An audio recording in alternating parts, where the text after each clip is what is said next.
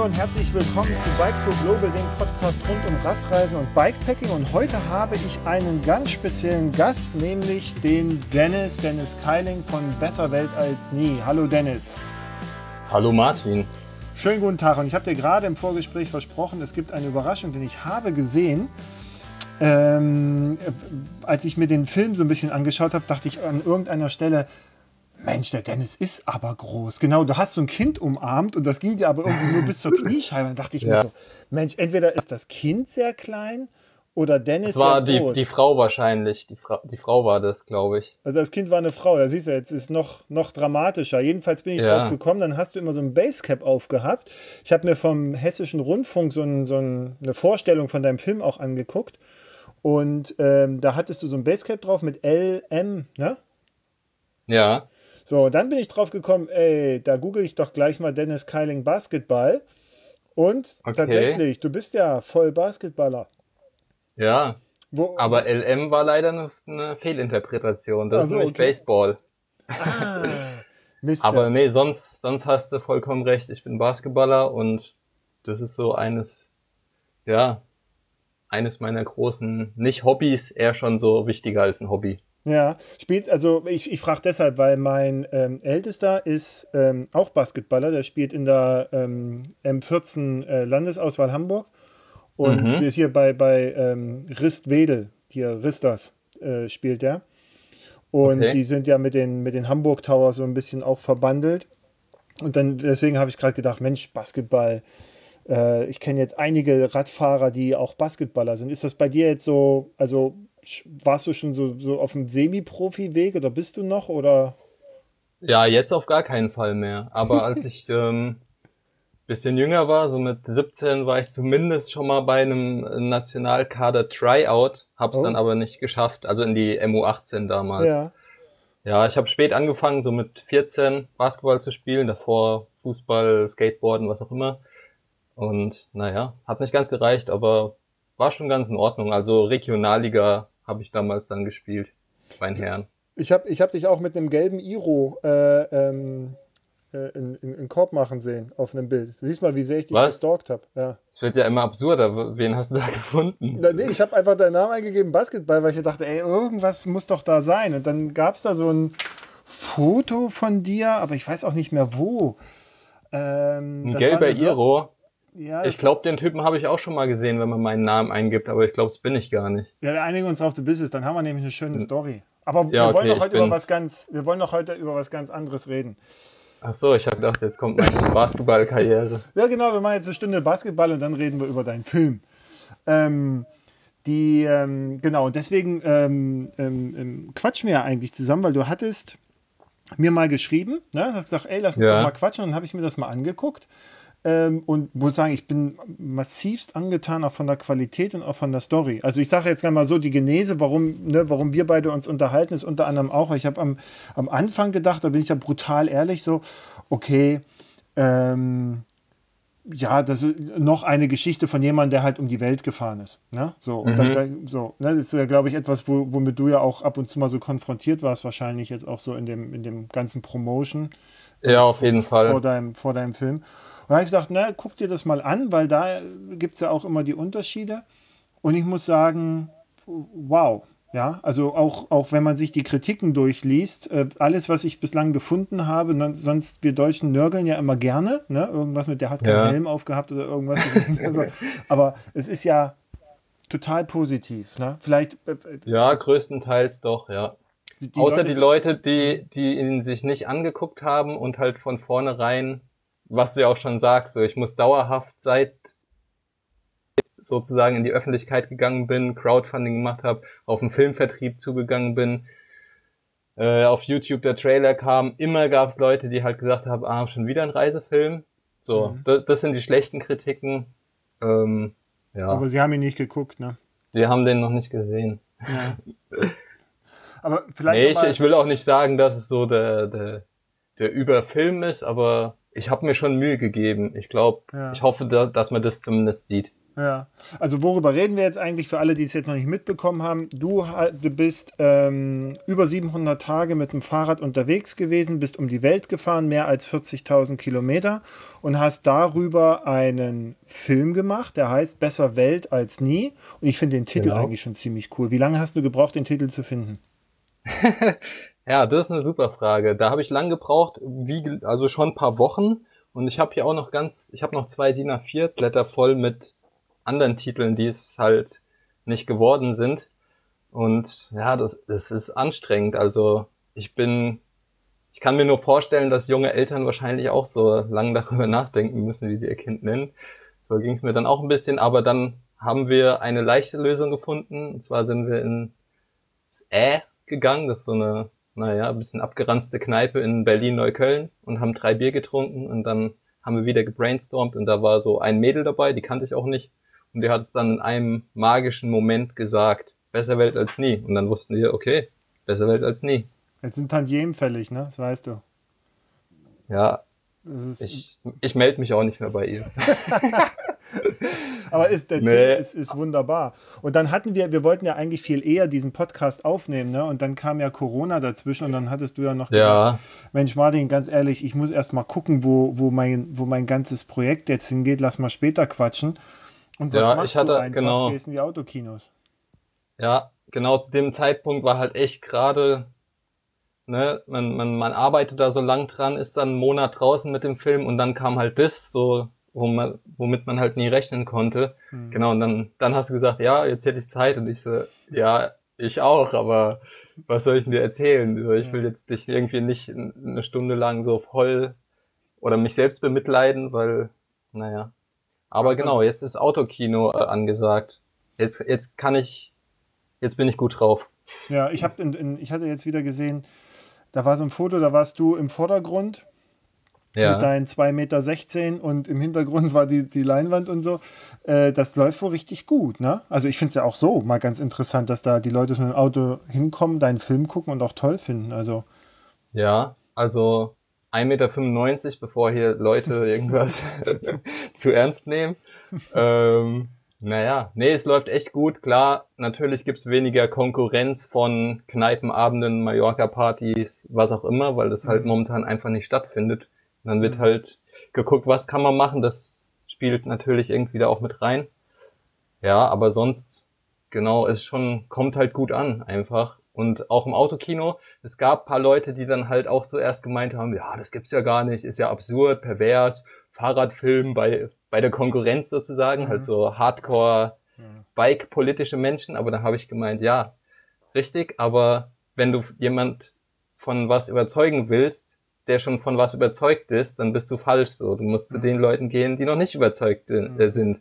Und die findet man natürlich äh, im Autokino, mhm. wenn es um Fahrradfahren geht. Also in meinem Und damit Beruf waren sie dann auch, damit ja. waren sie auch zufrieden, glaube ich, mit der Antwort. Ja, in meinem Beruf sagt man dazu Bibel an Priester verkaufen. Aber bist du eigentlich auf so einem Überzeugungsweg? So, ich hatte dich eher eigentlich in dieser, also weniger in dieser, hey, ähm, Fahrradfahren ist wichtig und wir, wir sind, Fahrradfahrer sind eh die besseren Menschen und ihr müsst das jetzt alles auch so akzeptieren, dass es so ist, äh, Ecke verortet, sondern eher in der, schaut euch diese Welt an, ja. Und ich habe das gemacht, ich habe dafür das Fahrrad gewählt. Das ist deine Art der Fortbewegung. Und mhm. das war einfach wunderbar und ich möchte euch begeistern, einfach rauszugehen und die Welt zu entdecken. Ob du das jetzt zu Fuß machst oder mit dem Fahrrad oder wie auch immer, erstmal geschenkt. Ja, es geht erstmal darum, diese Grenzen zu öffnen und diesen Horizont zu erweitern. Oder bist du schon so auf dem Fahrrad Überzeugungstrip? Ohne das nee, also vor, vorm, vor der Reise habe ich auch selber wenig Rad gefahren. So einmal die Woche im Sommer zum Basketballtraining oder so. Mhm. Mehr war nicht drin. Genau, aber mittlerweile weiß ich natürlich die Vorteile und weiß, wie schnell man damit unterwegs ist, um in der Stadt irgendwas zu besorgen. Ja, und genauso so extrem fahrradpolitisch bin ich nicht, weil ich weiß auch, wie schwierig es ist, weil, keine Ahnung, da legt man sich eigentlich mit wahrscheinlich über 90 Prozent von seinem Freundeskreis an, wenn man da irgendwie hardcore unterwegs ist. Und ich probiere es halt eher so mit, genau, mit Begeisterung einfach zu schaffen, den Leuten zu sagen, ey, probiert's halt mal aus. So, was habt ihr zu verlieren? einfach mal gucken. Wenn wenn es euch keinen Spaß macht, dann könnt ihr immer noch was anderes machen.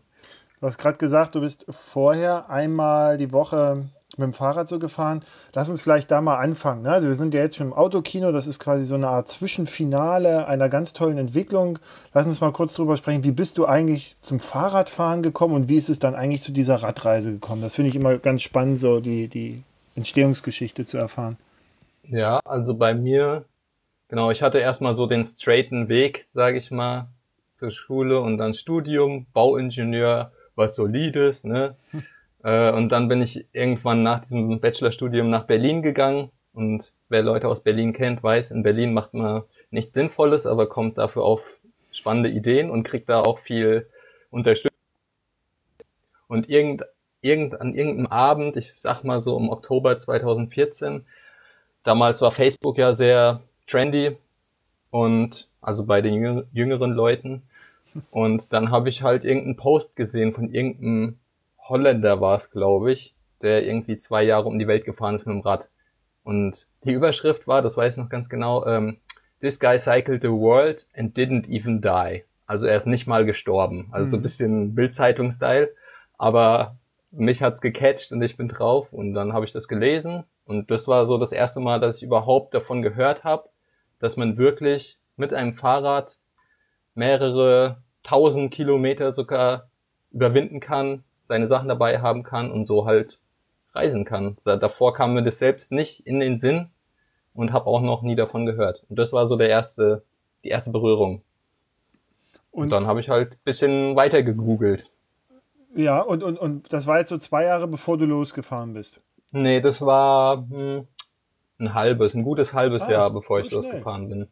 Also ja, ge und genau, gelesen und begeistert und los. Gelesen, begeistert, nachgeforscht, noch irgendwelche Blogs gefunden, dann die Zwillinge gesehen, die nach von Berlin nach Shanghai gefahren ja. sind, genau.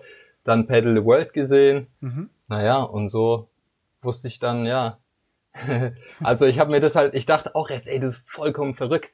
Aber dann habe ich mir die Leute angeguckt. Die sahen alle normal aus. Und ich dachte, ich bin auch kein Hulk oder was auch immer. Dann dachte ich, okay, dann krieg ich es vielleicht auch hin. Und, und äh, wie kam es dann zu dieser Route? Ne? Also wenn man, wenn man sich das mal so anguckt, du bist dann los über äh, äh, Ungarn, Serbien, Türkei, äh, Iran, dann runter, also Georgien noch, Armenien, Iran, dann in Oman und dann weiter Nepal, Indien und so. Also hattest du diese Route dir schon so gedacht? War das schon immer so dein Ding oder ist vieles auch unterwegs entstanden? Ja, also grob habe ich mir die schon so überlegt. Also wirklich halt eine auf DIN A4 ausgedruckt, die Weltkarte und dann mit dem Feinliner drauf rumgekritzelt. Ja, und das, ich glaube, es ist ja auch so ein bisschen ein Klassiker, ne? Mhm. Weil Richtung Westen ist man relativ schnell am Meer, Richtung Osten halt nicht. Und dann gibt's halt noch Leute, die oben rumfahren, aber ich, also das war wirklich schon wichtig, ich kann, ich mag nicht die Kälte. Wenn es mhm. irgendwie 35 Grad und 90 Prozent Luftfeuchtigkeit sind, dann werde ich mich niemals beschweren. Mhm. Aber wenn es irgendwie so Minusgrade hat oder so, oder schon unter 10 Grad, nee, mhm. will ich nicht. Genau, und dann, ich glaube, was viele noch vor paar Jahren abgehalten hat, ist halt Myanmar, weil es, glaube ich, ein bisschen schwierig war ja. vor einigen Jahren. Ja. Und auch als ich losgefahren bin, war es sehr schwierig, da Informationen zu finden. Auswärtige Amt hat auch eher gesagt, geht nicht. Das aber ist dann gerade geöffnet worden, ne? Zu der Zeit. Ja, ein bisschen früher halt. Also irgendwie ja. habe ich schon einen Reiseblock gefunden, ein bisschen tief rumgekramt, wo es halt paar Leute gemacht haben und dann habe ich mich schlau gemacht und dann ging es halt auch so. Und deswegen, ja, habe ich die Route so geplant. Mhm. Einfach immer weiter. Ähm, du bist alleine gefahren. Ne? Ich wollte dich das später mhm. fragen, aber ich frage dich das jetzt. Ähm, gab also jetzt außer dem offensichtlichen Grund, dass es schwer ist, glaube ich, jemanden zu finden, der so eine, so eine Idee mit einem teilen möchte. Gab es noch einen anderen Grund, warum du alleine gefahren bist? Also war das für dich schon immer klar, wenn machst du das alleine oder? Nee, ich war erstmal ziemlich offen und habe dann auch so nachgedacht, hätte jemand Lust darauf und wäre es natürlich auch so ein bisschen naturverbunden und auch ein bisschen tough, sage ich mal. Also können so das ultimative Weichei will man dann wahrscheinlich nicht mitnehmen auf so eine Tour. Und hab dann, hatte dann halt so eine Auswahl an drei Kumpels, aber dann war es halt so, ja, ich habe mir diese Idee jetzt wirklich in den Kopf gesetzt, wollte mitmachen. Äh, mhm. Zwei Jahre um die Welt oder zweieinhalb damals, habe ich mhm. gedacht. ja, so in eineinhalb, zwei Monaten geht's los. So, und dann war es natürlich schwierig, da jemand, dass diese drei Leute genau zufällig auch mal nichts zu tun hatten. Also ja. Studium, Job, was auch immer. Ging nicht. Und dann, genau, dann habe ich halt gedacht, okay, dann halt alleine. Hattest du so ein bisschen drauf spekuliert, unterwegs noch vielleicht den einen oder anderen dann mit Radler so zu finden, so für einen Teil der Strecke? Oder hast du mm. gesagt, nee, ich mache das jetzt alleine? Ole. Nö, also da war ich eigentlich komplett unvoreingenommen, soweit ich mich erinnern kann. Das war mir eigentlich ziemlich egal. So, aber ich muss auch dazu sagen, schon generell, schon immer bin ich ein Typ, der auch alleine mit sich klarkommt. Weil mhm. ich meine, man kennt ja Leute, die irgendwie nicht eine Stunde allein sitzen können, da müssen sie direkt jemand anrufen oder mhm. was auch immer. Mhm. Und ich bin halt eher, also ich bin jetzt kein Typ, der sich immer im Keller versteckt, so. Mhm. Ich sozialisiere auch sehr gerne, aber ich komme halt auch mal eine Zeit lang alleine gut klar. Mhm. Deswegen war das in Ordnung. Das glaube ich auch vom Vorteil, ja. Obwohl du ja, wir können ja gleich äh, äh, dann nachher noch zu sprechen, obwohl du ja dann auch äh, unterwegs mal so auch an den Punkt gekommen bist, ne? so dass du gesagt hast, irgendwie ist es dann auch mal nervig, so allein zu sein oder dann auch eine gewisse Monotonie des Reisens da zu erleben. Das ist ja dann auch psychisch herausfordernd. Ne? Ja, ähm, genau. Wenn ich mir jetzt kurz vorstelle, du, hast jetzt noch sechs Wochen, ne? also hast es jetzt, jetzt sitzt mal da und sagst, okay, in sechs Wochen geht's los. Hattest du jetzt schon irgendwas an Ausrüstung, Fahrrad oder wie, wie bist du da losmarschiert? Bist dann einfach, wo warst du da? In Berlin und hast dann gesagt, ja, gehe ich hier zum Fahrradladen und sag bitte einmal, einmal Reiserad mit, mit alles. Oder? Nee, ich war, genau, ich war in Berlin und dann habe ich die, meine Recherchemaschine angeschmissen. also ich hatte echt so gut wie gar nichts. Hm. Und dann habe ich halt so zwei, drei, vier Blogs, Radreiseblogs gefunden und habe da auch, die auch Packlisten hatten, habe mir die halt so rausgesucht, habe Sachen rausgestrichen, Sachen hinzugefügt, irgendwie was ich halt sinnvoll für sinnvoll hielt, weil ich hatte halt noch nie eine Radreise gemacht Mhm. Und so habe ich dann erstmal ganz viel Zeug irgendwie gekauft. Äh, hat, hab mir da auch so Listen geschrieben, welches Zelt jetzt am, weißt du, ein Preis, mhm. Packmaß, was auch immer. Hatte für mhm. alles mögliche Listen gebaut. Und so habe ich mich dann eineinhalb Monate intensiv drauf vorbereitet. Alles in der Theorie. Ja. Und genau, und ja, genau, was man noch sagen kann, dann ich meine, jeder, der wahrscheinlich so eine Reise macht und noch nie irgendwie groß unterwegs war, denkt natürlich, was ich auch dachte damals, ist so das Verrückteste. Ich bin der verrückteste Typ überhaupt. Jetzt weiß ich, wie viele Leute es eigentlich gibt, äh, die auch große Radreisen machen. So, aber dann habe ich halt gedacht, mal gucken, ob ich noch einen Sponsor finde. Ähm, war schwierig, aber tatsächlich hatte ich einen Lucky Punch, glaube ich, und hatte dann das äh, Fahrrad gesponsert bekommen von VSF Fahrradmanufaktur. Ah, okay. Mhm. Ah, das und das, war was war das für Sponsor. eins? Das TX400 oder? TX400, genau. Ah, okay. Also das Lustige ist halt, ich weiß nicht, äh, wie die da arbeiten, aber irgendwie hatte ich dann halt die Marketingfrau am Start und die hat halt so gesagt, ja, okay, finden wir gut, hier, was sie vorhaben, dies, das und ja, was wollen sie denn für ein Fahrrad? Und ich hatte ja nur die Theorie. Und mhm. da habe ich gesagt, ja, ich glaube das und das, 26 Zoll. Und du weißt, nochmal so als Erinnerung, 1,95 bin ich groß. Ja, ja. Und ja, haben wir da. So, okay. Und dann haben die es halt äh, 57er Rahmen. Ja. Dann haben die es halt hierher geschickt. Und dann war es da. Und dann habe ich erstmal einen Turm gebaut, habe vorne Spacer dran und hinten den Sattel schön hoch. Ja. ja, sieht schon lustig aus, glaube ich. Ich hatte es auf einem Bild gesehen, da hatte ich auch gedacht, so, okay, ist das jetzt irgendwie die Perspektive oder ist das Rad wirklich so, so klein, obwohl es ja dann mit Gepäck und sowas, da, da gibt sich das ja auch. Und am Ende des Ja, mit einem, einem Gepäck fällt es nicht so auf, da hast du recht. Ja. Aber wie gesagt, ich wusste halt irgendwie nichts. Man sieht mhm. auch im Film am Anfang, probiere ich ja die Taschen an das Fahrrad zu hängen mhm. und bekomme es halt nicht hin, mhm. weil es gerade zum ersten Mal ist, dass ich die Taschen da mhm. ans Fahrrad hänge. Aber das ist sympathisch, ja. Dennis. Das ist, weißt du, da habe ich auch gedacht, gerade so Leute wie ich, ja, so die, die sagen wir mal, äh, psychologisch viel zu viel Zeit mit dem Thema Fahrrad verbringen. Ja, das ist ja dann schon, äh, ist ja schon, Alter, schon. Äh, Warum ist es psychologisch? Ja? Okay, ja. Ähm, die ja dann immer davon ausgehen, nee, man, man muss ja vorher das alles wissen, ja, so. Und, und ich finde das ungemein inspirierend und sehr, sehr erdend, wenn man immer wieder mit Leuten spricht, oder ich jetzt mit Leuten spreche, jetzt äh, äh Wiebke, die, die vor dir im, im Podcast war, war ja auch so, äh, die schon ein bisschen mit Fahrrad zu tun gehabt, aber wenn es ums Radreisen geht, völlig völlig von vorne begonnen. Und ich glaube, mhm. da entstehen die besten Geschichten. Ja, also wenn jetzt so ja. Leute, die sehr erfahren sind, losfahren, sagst du ja, okay, also da habe ich jetzt auch mal eine andere Erwartungshaltung. Ne? So, und, aber wenn ja. wir dann einfach so starten, das finde ich, finde ich begeisternd. Das ist mir da genau, du, du schiebst das Rad ja so raus und dann versuchst du da rumzuhängen und dann äh, äh, zeigst du damit schön, dass du da. Eigentlich war es eigentlich egal, so, ne? Das Fahrrad, okay, es wird schon irgendwie hinhauen, ich habe den Traum meiner Reise. So, und das ja, ich war zuversichtlich. Die Leute sagen immer, äh, ich war mutig oder so. Mhm. Äh, ich denke mir immer so, ich war zuversichtlich. Es gab halt immer irgendwie so die Chance, ja, kann halt ein bisschen schief gehen, aber ich meine, was soll jetzt erstmal schief gehen, wenn man mhm. versucht, auf dem Fahrrad zu fahren? War es schwer für dich? Erstmal nicht so viel. Du meinst jetzt die ersten Meter oder auch so die ersten Tage? Ja, so man, man hat ja dann, glaube ich, auch so eine Phase, wo man vor der eigenen Courage erschrickt, ne? Oder war das für dich so, okay, ich habe jetzt mein Studium beendet, jetzt ist Zeit, ich probiere das jetzt einfach mal, los geht's? Oder also. Mhm. Nee, also ich, genau, ich war ja dann in Berlin, habe so ein paar Jobs gemacht hier und da. Dann war ich bei so einer äh, skurrilen TV-Show mhm. und die war dann irgendwie, wurde abgesetzt. Mhm. Und dann stand ich halt so da und hatte aber halt diesen, diesen Traum irgendwie in mir drinne, der schon sehr intensiv war wirklich, diese Radreise zu machen.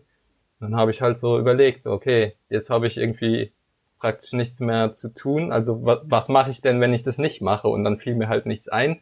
Und dann war das wie so ein glücklicher Zufall, weil ich bin halt, wie gesagt, die Leute denken immer, ja, du bist mutig, Draufgänger, was auch immer. Ich würde sagen, nee.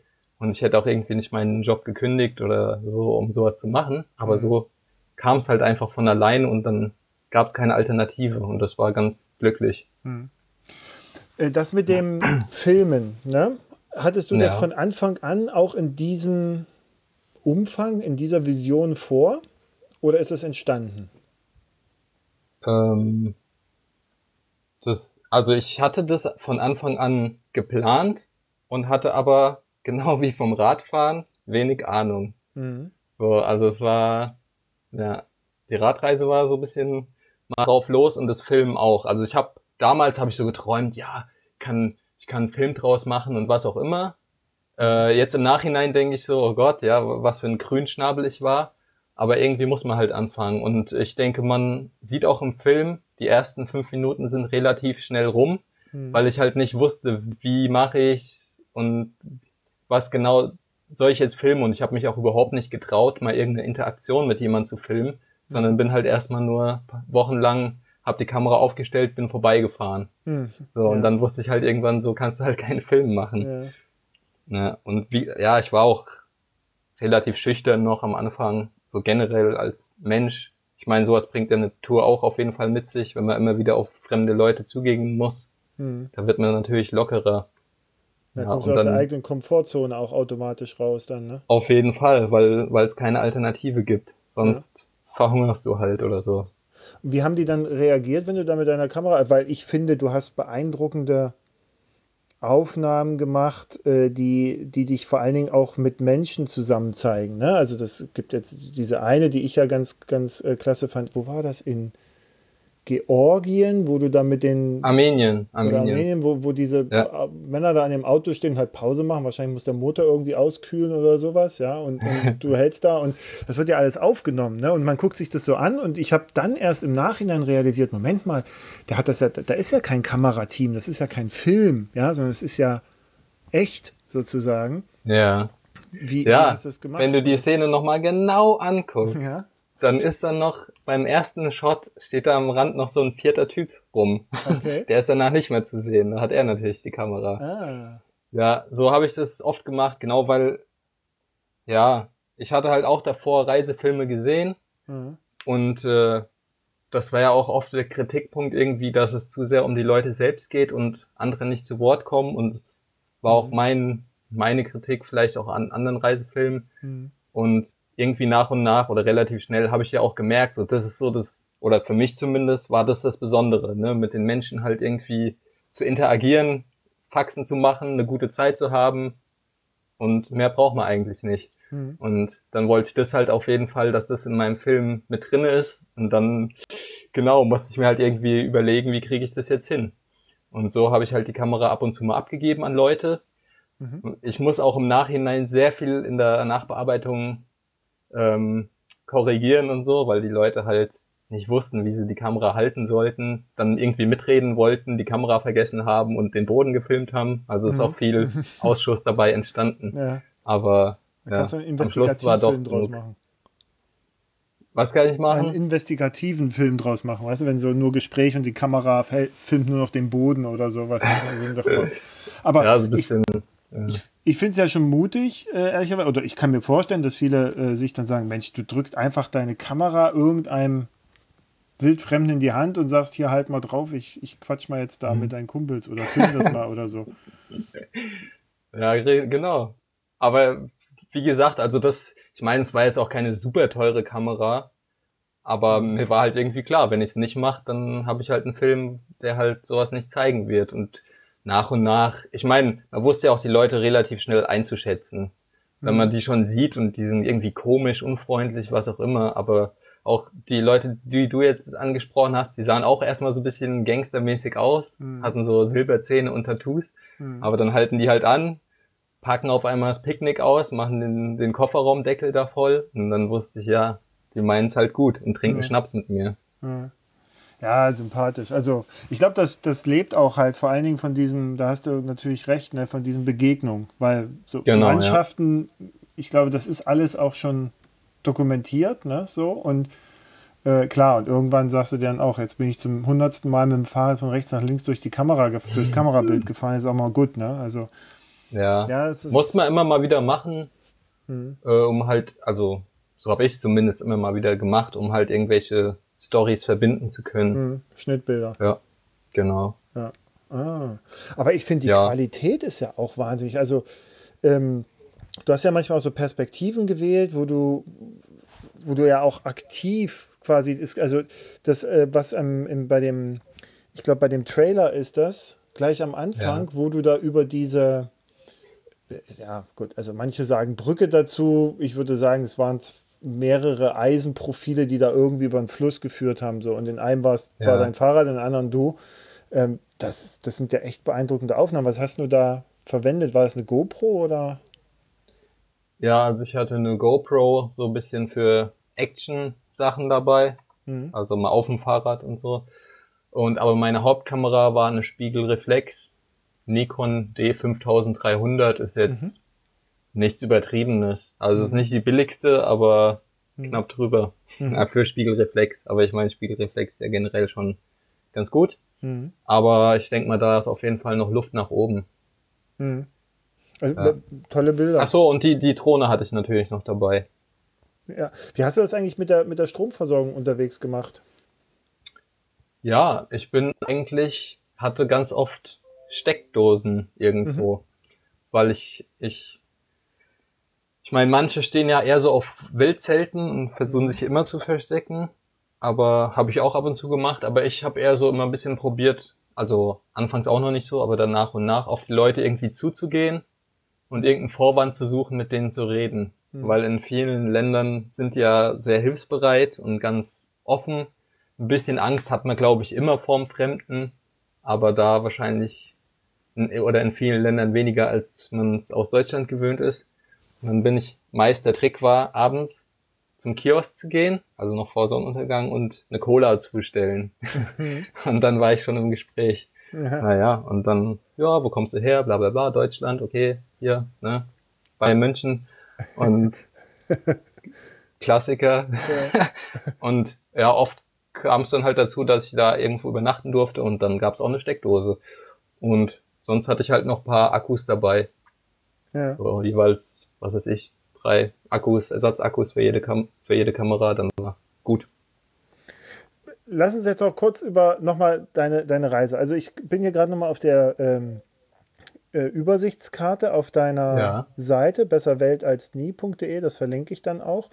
Also du bist, ähm, wir waren jetzt Ungarn, Serbien, Bulgarien, Türkei, Georgien, Armenien, Iran, dann in die Vereinigten Arabischen Emirate und dann in den Oman. Genau. Ähm, der Oman, also hatte ich, also du wolltest jetzt nicht durch Pakistan sozusagen fahren, rüber nach, nach Indien, Nepal, sondern, also gab es dafür einen Grund, warum du gesagt hast, ich fahre jetzt in den Oman und von dort aus dann nach Nepal und dort weiter? Oder hatte das Ja. logistische Gründe? Oder? Ähm, hatte so den Grund, dass Oman mich schon ein bisschen mehr interessiert hat, aber auch, das war halt ja noch relativ am Anfang meiner Reise, dass ich da jetzt noch nicht so viel erlebt habe, dass ich dachte, okay, ich muss jetzt den, das nächste Level erreichen und mit dem Militärtransport durch Pakistan, weil das ist ja, ich glaube, nach wie vor so die Möglichkeit, die man da hat, die einzige. Und dann habe ich halt gedacht, mache ich es lieber so. Und dann von, Und- vom Oman bist du dann nach Nepal geflogen und dann von Nepal Genau, ja. aus Kathmandu dann weiter. Genau. Weil Ja. ich habe das nämlich gesehen, wie du die Gebetsmühlen ge gedreht hast. Dann dachte ich mir, ach, Ja. gucke mal. Und dann warst du dann auch quasi in Indien, bist du dann auch Bhutan da hochgefahren? Oder war dieser Mm. Strich da so?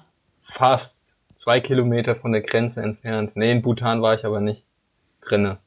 Ja, aber schon. Ich hätte mal rüberlaufen können, Ja. aber weil ich meine, so wenn das halt irgendwie so ein Dorfgrenzübergang ist, dann ist da wahrscheinlich auch niemand. Ja. Ja. Ja, das ist schon cool. Und dann bist du weit, dann bist du nach Myanmar, genau. Und dann Mhm. können wir gleich noch mal kurz quatschen. Dann Thailand, Malaysia, Indonesien, Timor.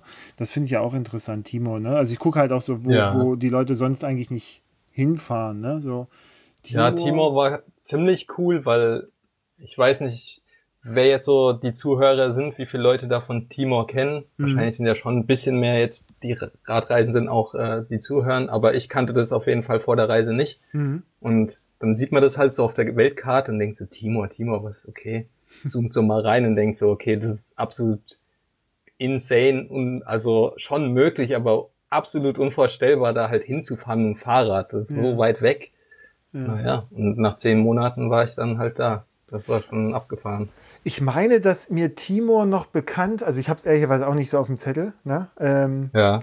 äh, ich glaube, dass das noch früher, also wirklich früher, war das, da gab es irgendwie mal eine Militärdiktatur oder so. Also irgendwie, das war wohl ganz schlimm. Das habe ich nur so im Das Hinterkopf. wurde irgendwie, genau. Irgendwie wurde es, glaube ich, von Indonesien noch besetzt oder so. Dann gab es da Ärger und 2002 oder 2003, verdammt, Mhm. ich sag's mal im Film. Hm. Ja, da müssen Naja, wir den Film von- gucken, Dennis. Ne? Ja. Die genauen Zahlen. Wenn ihr es wissen wollt, wann Genau. Timor-Leste unabhängig wurde, dann schaltet rein. Ja, und dann ist es jetzt halt ein unabhängiger Staat. Und es ist so ein bisschen, sieht man auch im Film so wie so ein Teletubbyland oder so. Mhm. Es fahren keine Autos rum, die Kuh läuft über die Straße, guckt Mhm. mal dumm und dann wird irgendwie eine Kokosnuss geschält. Ja, Sehr die Sonne scheint. Ne? Mm, weiß nicht. Ähm, aber nicht so eine, ich finde immer so arm ist immer so ein Begriff. Ich finde arm immer arm, wenn wirklich die Leute irgendwie im Dreck leben oder so in der Stadt, so Mhm. Bettler oder so. Das, aber wenn die Leute einfach nicht viel Geld haben, aber halt so auf so einer Trauminsel leben und halt so ein bisschen von der Mhm. Hand in den Mund leben, wie es schon immer war, Mhm. dann finde ich das irgendwie keinesfalls bemitleidenswert. Mhm. Die leben halt ihr Leben und es ist anders als un unseres, Mhm. aber man sieht eigentlich, dass es sehr schön dort ist. Mhm. Ja, finde ich auch. Also finde ich, finde ich ein guter, guter Gedankengang. Dann bist du von dort nach Australien und dann da einmal Ja. an, der, an der Küste lang. Und dann Ja, Aus- also oben, oben war noch Outback. Das sieht zwar hier ähm, nach Küste aus, aber ich, erstmal habe ich die Küste nie gesehen, bevor ich dann wirklich an der Ostküste war. Ja. Ah ja, ah ja, stimmt. Nee, da genau, da machst du dich. Ich glaube, das ist halt auch, ähm, ja, vielfach macht man sich keine Vorstellung davon, wie groß dieses dieser Ja. Kontinent ist, ne? Also dann so. Genau, das sage ich ja auch im Film. Ja. Genau, das sage ich ja auch im Film. Man, man guckt so die Weltkarte an, auch du guckst ja wahrscheinlich auch gerade und es sieht Mhm. halt so da unten rechts, ja, ja, geht schon, ne? Aber das ist halt schon auch riesig, wenn man da ist und dann auch noch ein Fahrrad hat. Hm, das Und die. Leute, die, die, die ich da getroffen habe, haben sich schon immer beschwert. Äh, wahrscheinlich wird jeder irgendwelche Leute kennen, die mal so Work and Travel oder sowas gemacht haben. Mhm. Und die beschweren sich dann auch schon immer, ja, wir sind jetzt von hier nach, von A nach B gefahren und waren da fünf Stunden unterwegs und da kam nichts. Und ich so, ja, toll. fünf Stunden und für mich waren es halt fünf Tage. Ja, äh. ja. Aber das, nee, das würde ich auch, das, wenn ich jetzt nochmal das machen könnte, die Tour, oder wüsste, was auf mhm. mich zukommt, dann hätte ich wahrscheinlich diesen Australien-Part rausgelassen. Also mhm. das war jetzt irgendwie nicht gewinnbringend für mich selbst, für den Film wahrscheinlich schon, weil man ja auch irgendwie Tiefphasen braucht, aber Nee, dann, dann lass uns doch gleich, Dennis, dann lass uns doch gleich hier mal kurz ja. eine Pause, also nicht eine Pause machen vom Podcast, aber hier mal kurz eine Pause machen auf dieser Tour. Also ich habe mir hier nochmal notiert, so ich wollte dich, natürlich fragt man immer so schön, ne, du kommst gerade jetzt wieder und dann sage ich, na, wie war's? So, also dann mhm. überlegst du, wie du mich jetzt tötest, weil das ist eine Frage, die man, wenn man so viel gesehen hat, kann man die ja gar nicht beantworten. Und trotzdem würde ich gerne danach fragen, so, du hast gerade so, so eine, so eine Down, Downside so angesprochen was waren, also vielleicht erstmal bis dahin, was waren denn so deine Highlights, also wo du sagst, so daran erinnere ich mich so ungemein gerne oder das waren so tolle Erfahrungen, gerade auch jetzt Myanmar vielleicht in der Ecke. Ähm, was gab es da bis dahin? Ähm, ja, was waren so die ersten Steps? Ich glaube, wenn man zum ersten Mal eingeladen wird von Wildfremden, dann ist es so unglaublich, weil nach und nach wird jeder Radreisende kennen, passiert es dann schon häufiger, aber so das erste Mal war in Bulgarien und das war natürlich äh, eine sehr tolle Erinnerung. Äh, Armenien war auch super, war halt eine Überraschung, weil ich hatte ja schon grob diese Strecke mal so durchgeguckt, was es da so gibt, aber dann wollte ich halt von der Türkei in den Iran direkt fahren und dann war da aber PKK gegen türkisches Militär und dann bin mhm. ich halt oben rum und hatte halt keine Ahnung, was irgendwie in Georgien kommt und auch nicht in Armenien. Mhm. Und dann stand ich da auf einmal im Kaukasus, unfassbare Weiten.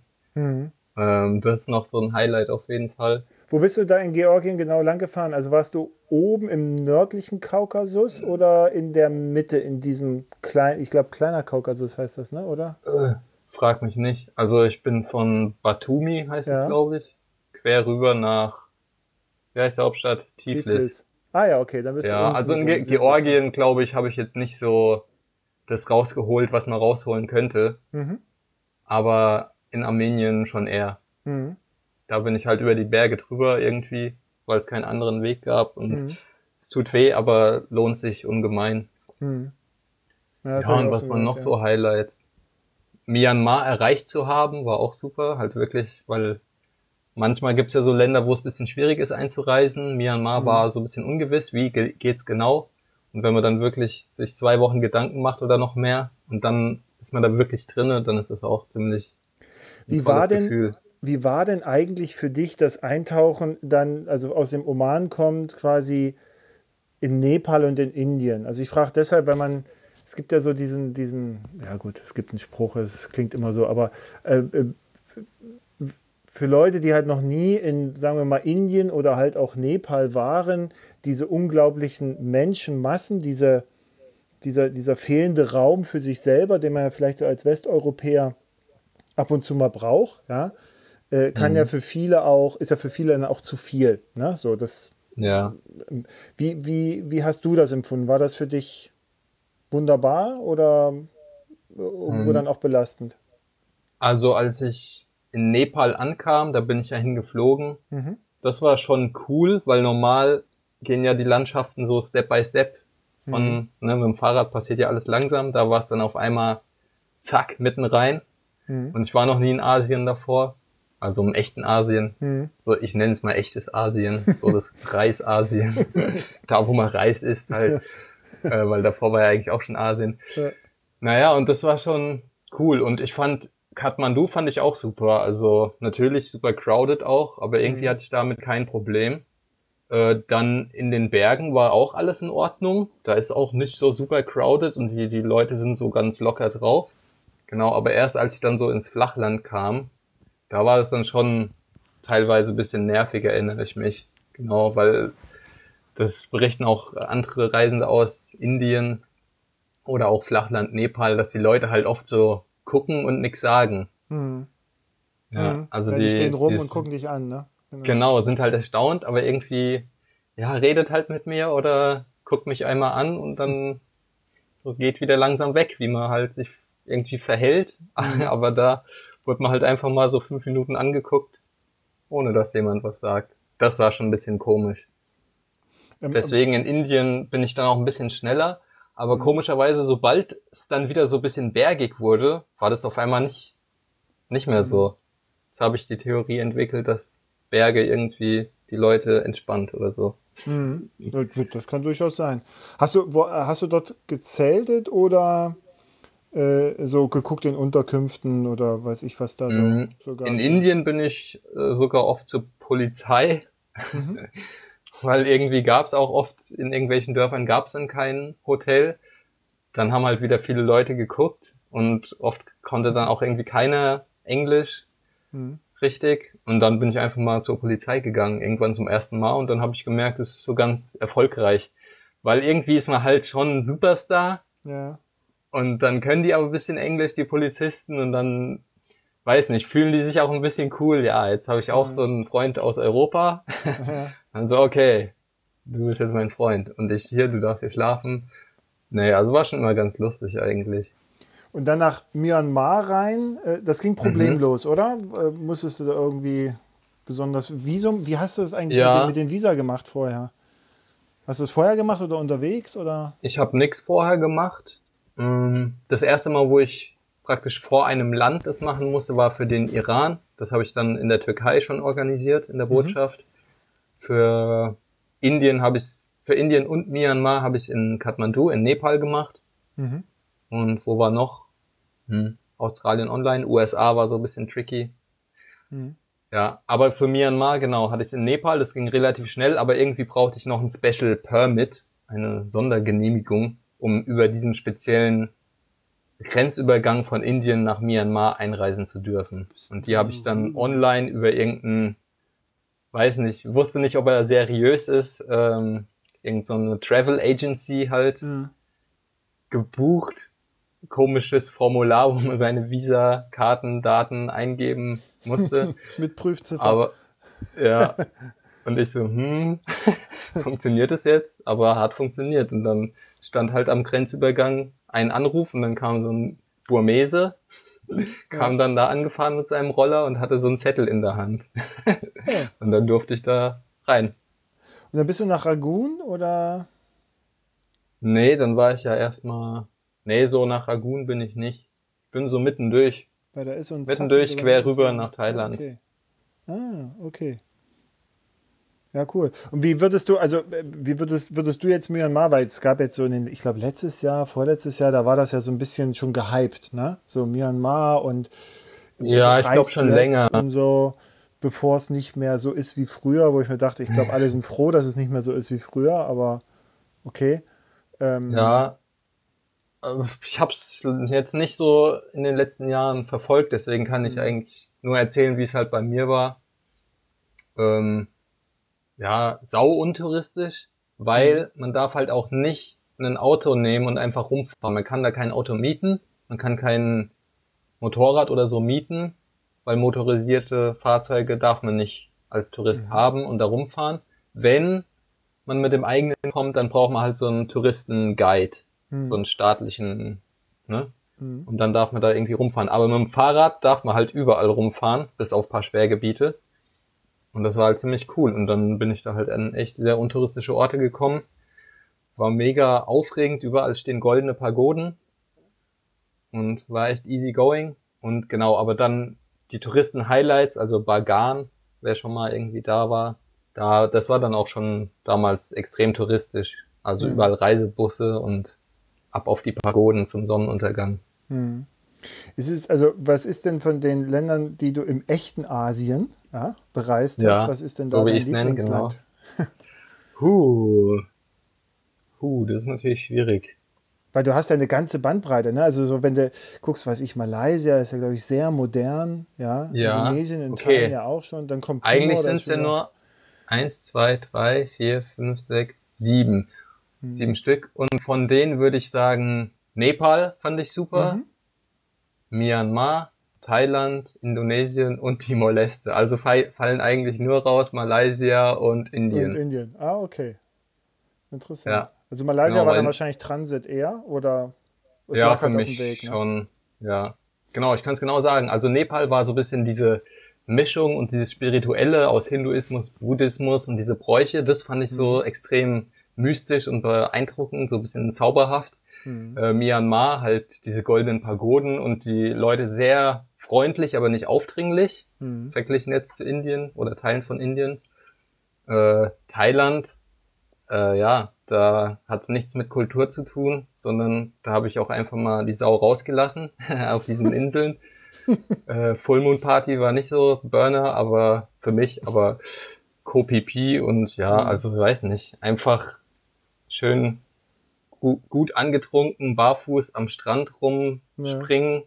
Und Feuershows zugucken und ja, das gehört irgendwie auch mal dazu. Ja. So, also für mich, ich weiß, ich weiß, andere sind noch mehr auf Natur und ne, und sind nicht so die Feierbiester, aber ich muss sowas eigentlich ab und zu schon tun. Ich, no, ich finde ich find das wirklich sympathisch. So, weil man hat ja dann auch, äh, ja, was du jetzt so ansprichst, ne, so, ich sag mal, was du jetzt so vorsichtig formuliert hast, mit manche sind dann eher so für Natur. Ne? Es gibt ja dann auch so die, wie heißt das, diese Diskussion zwischen Tourist und Traveler. Ne? Also ich bin ja, kein ja. Tourist, ich bin Traveler, weil, weil ich gehe ja da nicht hin, wo alle sind und so, sondern ich entdecke ja. das Land irgendwo.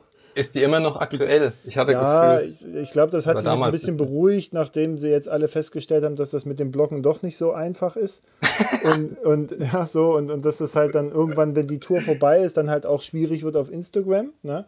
Aber ähm, ich glaube, das war auch so eine Schattendiskussion, die man da geführt hat, um sich. Ja. Also deswegen habe ich am Anfang auch gefragt mit dem Fahrrad und so. Das ist für mich ist das also mit dem wie wie politisiert man bestimmte Sachen. Ne? Ich finde, das ist dann ab ab einem gewissen Punkt kommt man dann auf einmal in eine Diskussion, wo ich der Meinung bin, man führt sie nur, um sich das, was man tut, besser darzustellen oder als etwas Besseres, als es andere machen. Ne? Also ich bin jetzt ja. nicht der Tourist in Thailand, ja, ja. der diese Full Moon Party anguckt und die Feuerspucker, sondern ich bin der Traveler, ja, der, äh, der halt irgendwo im Hinterland im Reisfeld sitzt und guckt, wie da eine Kerzenlaterne von der Familie, wo ich gerade irgendwo bin. So. Und das ist halt the real Thailand. So, ne? Ja. ja, ich hatte the best of both worlds, kann man sagen. ja, das super. Okay. Du kannst ja gleich mal einen Blog zu machen. Nee, du kannst ja. ja noch einen Reiseführer zu schreiben, aber zu deinem Buch kommen wir dann ja noch. Ähm, ja, nee, aber genau, ich glaub, also diese, dann, das war dann durch die Diskussion, ja. Genau. Ja, ich finde auch, Reisen für mich ist das allerletzte, wo man irgendwie Competition machen kann. Für mich, also ist so mhm. meine Meinung. Weil klar sind wir natürlich irgendwie Menschen und irgendwie gehört auch so ein bisschen, ist es in uns drinne. Ich meine, mhm. wir sind ja Tiere, wir kommen aus der mhm. Tierwelt, da ist irgendwie auch immer Battle angesagt, so. Mhm. Ähm, deswegen sind, sind wir auch Konkurrenten im Sport, im mhm. Business, was auch immer. Aber Reisen, also ich mache es halt, oder ich denke, man, man macht es doch eigentlich für sich selber, deswegen wer der mhm. beste Traveler ist oder was auch immer. Ja, das ist, ja. Weiß nicht. Was ich faszinierend finde, ist am Reisen, ähm, auch das war ja mal so eine Diskussion, so nach dem Motto, man braucht ja jetzt gar nicht mehr zu verreisen, weil jeder Ort ist ja quasi schon entdeckt. Ne? So, ja, und ich, ich, glaube, bei Reisen ist es ist das völlig egal, weil jeder seinen individuellen Blick hat.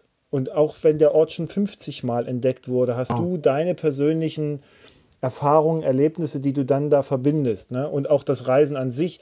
Also ich glaube, das ist auch so ein, so ein Trugschluss zu sagen, ich fahre da jetzt hin, um dann dort gewesen zu sein. Ich glaube, dass dann in dem Fall tatsächlich so dieser Klassiker der Weg ist eher dann ja. das Ziel, ne, als dann das Ziel selber. Ähm, also ich, ich kann dem jetzt, also würde ich jetzt so nicht folgen, zu sagen, hey, das ist jetzt alles schon entdeckt, da braucht man nicht mehr hinfahren, sondern so wie du es eigentlich gemacht hast. Du hast ja viele Sachen für dich selber entdeckt. Ja, so, das Beste ist eigentlich, Genau, wenn man nichts weiß, dann kann man nämlich die Überraschung, dann kann man mhm. überrascht werden. Mhm. Wenn man schon alles weiß, dann ist eigentlich, kann man nur noch so eine Bestätigung sich abholen oder eine Enttäuschung. Mhm. Das sind so die Möglichkeiten. Mhm. Ja, stimmt ja. schon. Ich also ziehe hier gerade noch mal schnell durch in, in Asien, oder? Wir waren noch in Thailand und genau. Saufen. Du warst ja, du war, genau, das war nach Nepal dein Highlight. Genau, und dann Mal Malaysia war halt, ja, meine Strecke, die ich gewählt habe, war halt so irgendwie einfach nur fahren, Transit, wie du gesagt hast. Mhm. Dann Indonesien war aber wieder super, gerade Sumatra, komplett Traumstrände, aber sowas von untouristisch, mhm. weil halt alle Touristen nach Bali gehen. Mhm. Ich glaube, jeder kennt mittlerweile einen, der schon mal in Indonesien war und wahrscheinlich ist auch 99 Prozent davon auf Bali gewesen oder und nur wahrscheinlich auf Bali. 90 Prozent in Elternzeit. das weiß ich jetzt nicht genau, aber naja, weil ich sagen wollte, wie gesagt, Sumatra war echt super. Ja, und das war auch ein Highlight halt, weiß nicht, auch wieder so, es gibt wenig, was da irgendwie falsch ist. Sonne mhm. scheint, mhm. gutes Essen, ja, genau. Und Timor war halt wirklich ein Abenteuer. Da ist nicht viel Infrastruktur, gerade im Süden. Und ich glaube, mit, mit, dem Fahrrad war auch wahrscheinlich so eine der einzigsten Fortbewegungsmittel, wo man da überhaupt mal einmal um die Insel fahren kann. Bis mit der Fähre Weil, rüber, ne? Oder von Indonesien ja, wieder eine Fähre? Genau, von wie hieß es? Äh, fuck. Wie hieß die Insel? Äh, Flores, genau, von Flores okay. nach Timor. Da geht eine Fähre rüber. Wie lange fährt man Kilometer. da? Äh, 400 Kilometer einmal die ah. Nacht durch. Ah, okay. 10 Euro. Ah ja. Und hast dich sicher mhm. gefühlt? So, man hört ja immer, also man hört ja da manchmal nichts mehr, ne? So. ja, ähm, das ist eigentlich ganz lustig. Das habe ich auch in meinem Buch geschrieben. Also erstmal mhm. waren so zwei Typen in Anzügen, waren noch am Hafen in so einem Tisch, so ein bisschen offiziell gekleidet und haben Schnipsel verkauft, Zettel, wo mhm. irgendwas drauf stand. Und die haben mir dann erzählt, es wäre eine Lebensversicherung, mhm. die irgendwie einen Euro kostet oder so. Mhm. Ja, und ich dachte mir so, genau, gerade in Indonesien, wo so, wo so eh so ein bisschen Anarchie herrscht, wenn es um irgendwelche bürokratischen Dinge geht. Naja, dann bin ich halt auf diese, ohne Lebensversicherung auf diese Fähre drauf und dann war erstmal alles ganz easy und es war eine Nachtfähre und nachts, oder eigentlich eine 20-Stunden-Fähre, also eine Nacht war sowieso dabei. Ähm, waren dann auf einmal Wellen und dann bin ich aber trotzdem eingeschlafen, ganz easy und auf einmal wache ich auf und es ist halt eine fette Welle über den Bug irgendwie drüber und voll auf mich drauf. Ach, und ich lag neben so einem auf dem Deck gepennt sozusagen. Ja, äh, unten habe ich halt bei mhm. den unten aber weiter vorne, ne, mhm. wo die Klappe hochgeht, neben so einem Truck direkt neben mhm. dem Reifen. Naja, und dann bin ich halt schnell unter den Truck drunter gekrochen, aber dann kam das Wasser von allen Seiten irgendwann dann bin ich wieder da raus, bin irgendwo mitten in die Fähre halt mitten rein. Und dann war da so ein Truck, den sieht man auch im Film, hast du auch mhm. gesehen, mhm. wo so fett in, in nicht schwarz-rot-gold, sondern rot, gelb, schwarz oder so, mhm. Hitler einfach draufsteht. Ah. Ja, Hitler. Ja. ja, und da habe ich dann übernachtet. War okay. schön. Also ja, jetzt äh, sprachliche Bilder fallen mir jetzt genug ein. Äh, in, in, in Hitler geschlafen, sozusagen. ja. Ähm, äh. Und dann von Timor nach Australien, geht da auch eine Fähre oder ist das ein nee. Flug? Nee, ne? Das ist ein Flug. Da gibt es leider keine Fähre. Das ist ja auch viel mehr. Viel, naja, viel länger, 600 ne? Kilometer oder so. Ah, okay. Gar nicht so viel mehr. Ja. Aber ja, wie groß ist Timor, wenn, wenn, wenn weil auf der Karte, das, ich glaube, ne, so, man kann sich das gar nicht so vorstellen, wenn du sagst, einmal um die Insel rum im Fahrrad, was, was muss man sich da vorstellen an Kilometern, an Zeit? Das frage ich mich selber gerade. Also ich habe so zwei Wochen, glaube ich, mhm. war so meine Tour, einmal so grob Timor umrundet. Also nicht die ganze Insel, weil die ist mhm. ja, der linke Teil ist ja noch Indonesien, der rechte ist Timor. Aber diesen rechten Teil, den habe ich sozusagen mal einen Kreis gezogen. Mhm. Und ich glaube, ich war zwei Wochen unterwegs und man kommt halt auch nicht so voran, weil dann kommt Dschungel, dann kommt richtig abgefuckte Straße, muss man mhm. so sagen. da kann man am Tag vielleicht mal 50 Kilometer irgendwie machen mhm. an manchen Stellen. Ist es ja. sehr bergig oder? Ähm, in der Mitte, also man kann schön am Strand entlangfahren, da sind keine, da ist es relativ flach dann auch an der Küste. Aber mittendrauf ist ein fetter Berg oder auch mehrere Berge. Einer mhm. ist 3000 Meter fast hoch. Mhm. Okay. Sind das Vulkane dort noch oder? Ähm, da fragst mich was. Ich mhm. sag mal ja, aber also ich weiß es nicht. Berg. Ja, weil ich meine, eigentlich ist doch so komplett Indonesien ist doch so eine Vulkankette. Mhm. Ich denke mal, dass es dann hinten auch noch dazu gehört irgendwie. Auch Richtung Aber ich pa weiß es nicht. Papua Neuguinea, da ist ja auch, es liegt ja also quasi nebenan, ne? So, das ist, ist ja auch eine, eine Vulkankette, die da so, so durchzieht. Ja, nein. Ja? also ich bin jetzt, jetzt, wo ist der Live-Chat und irgendwie die Geografie Menschen ja, sollen sich mal einschalten. Nee, aber äh, Papua-Neuguinea, aufgepasst, gehört nämlich zur australischen, äh, australischen Platte, tek okay. Äh, tektonische Platte. Und Timor nämlich nicht. Timor gehört noch zur asiatischen Platte. Ah. Genau, deswegen war ich praktisch am Ende von Asien, aber mm. noch nicht in Australien mit Timor. Du bist quasi aber nicht über die Klippe gesprungen. Hm. Genau. Also nur geflogen mhm. dann am Ende. Genau. Ah, richtig. okay. Okay. So in etwa. Und dann Australien. Und da waren wir ja jetzt quasi, da hast du äh, mal so ein Down erlebt. Ne? Also da gibt es ja auch im, im Film ein bisschen, ist das ja auch das Thema dieser, dieser Monotonie des, des Alltags, ne? gerade bei diesen ja. Strecken. Also wie viele Kilometer ja, bist genau. du da gefahren, damit man sich das mal vorstellen kann? Ich meine, das ist jetzt hier so ein Strich, ja, wo man sagt, jo, und, ne, aber es ist ja schon. Ja, also die erste Etappe war von Darwin bis Cairns. Das war halt eher so durch die Halbwüste. Da habe mhm. ich keinen Strand gesehen. Das waren so 2600 Kilometer. Und dann von Cairns nach Sydney war an der Küste entlang, waren nochmal mhm. circa dieselbe Strecke, 2600 plus minus. Mhm. Ja, und ähm, das Gute war, die Sonne hat geschienen. Ich glaube, das war so das einzig Positive. Aber sonst genau war es halt einfach langatmig. Es hat sich wirklich, ich habe irgendwo Tagebucheinträge, wo einfach nur nichts drin steht. Ja. Und du hast Fliegen gegessen, habe ich gesehen, mit Marmelade. Ja, da, die waren auch gut. Mhm. Da habe ich aber nicht so viel gegessen, mehr habe ich Ameisen gegessen. Mhm. Weil ähm, irgendwie habe ich mir, dann kam halt noch ein Supermarkt irgendwie in der Stadt und dann ging es richtig ins Outback oder Halbwüste, wo halt auch nichts mehr kam. Dann habe ich halt so fünf Packungen Toast gekauft noch mhm. und direkt in der ersten Nacht sind irgendwie Ameisen durch den Packsack durch, haben sich da reingebissen und ins Toastbrot rein, nicht wenige. Und ich dachte halt so, ja toll, so was soll ich denn jetzt machen? Wenn ich es mhm. wegwerf, dann habe ich halt gar nichts. Mhm. Und dann konnte ich die aber irgendwie auch nicht rauspusten und dann habe ich angefangen, das halt einfach so zu essen, aber hab Marmelade drüber geschmiert. Weil dann ah, konnten die sich nicht mehr bewegen. Genau, dann habe ich die fest sozusagen festgeschmiert, also habe noch ein paar weggepustet und dann ja, passiert auch nichts. Schmeckt nach nichts. Ähm, äh, wie lang war denn die, also so eine, so eine Strecke ohne Versorgungspunkt da? Also wie kann man sich das vorstellen? Äh, ich glaube, die längste war so drei oder 400 Kilometer. Mhm. Ähm, ja, einfach viel Wasser mitnehmen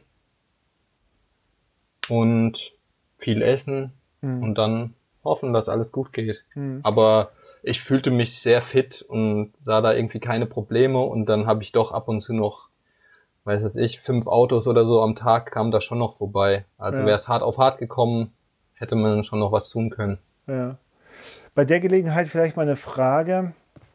Ähm, also du hast ja dann auch noch im, im, quasi im zweiten Teil deiner Tour, ne, wenn wir dann rüber nach, nach Südamerika gehen, dann ähm, du hast ja schon sehr, also auch, auch Strecken und, und, und Zeiten erlebt, wo du, wo du dich halt auch ein Stück weit selbst motivieren musstest.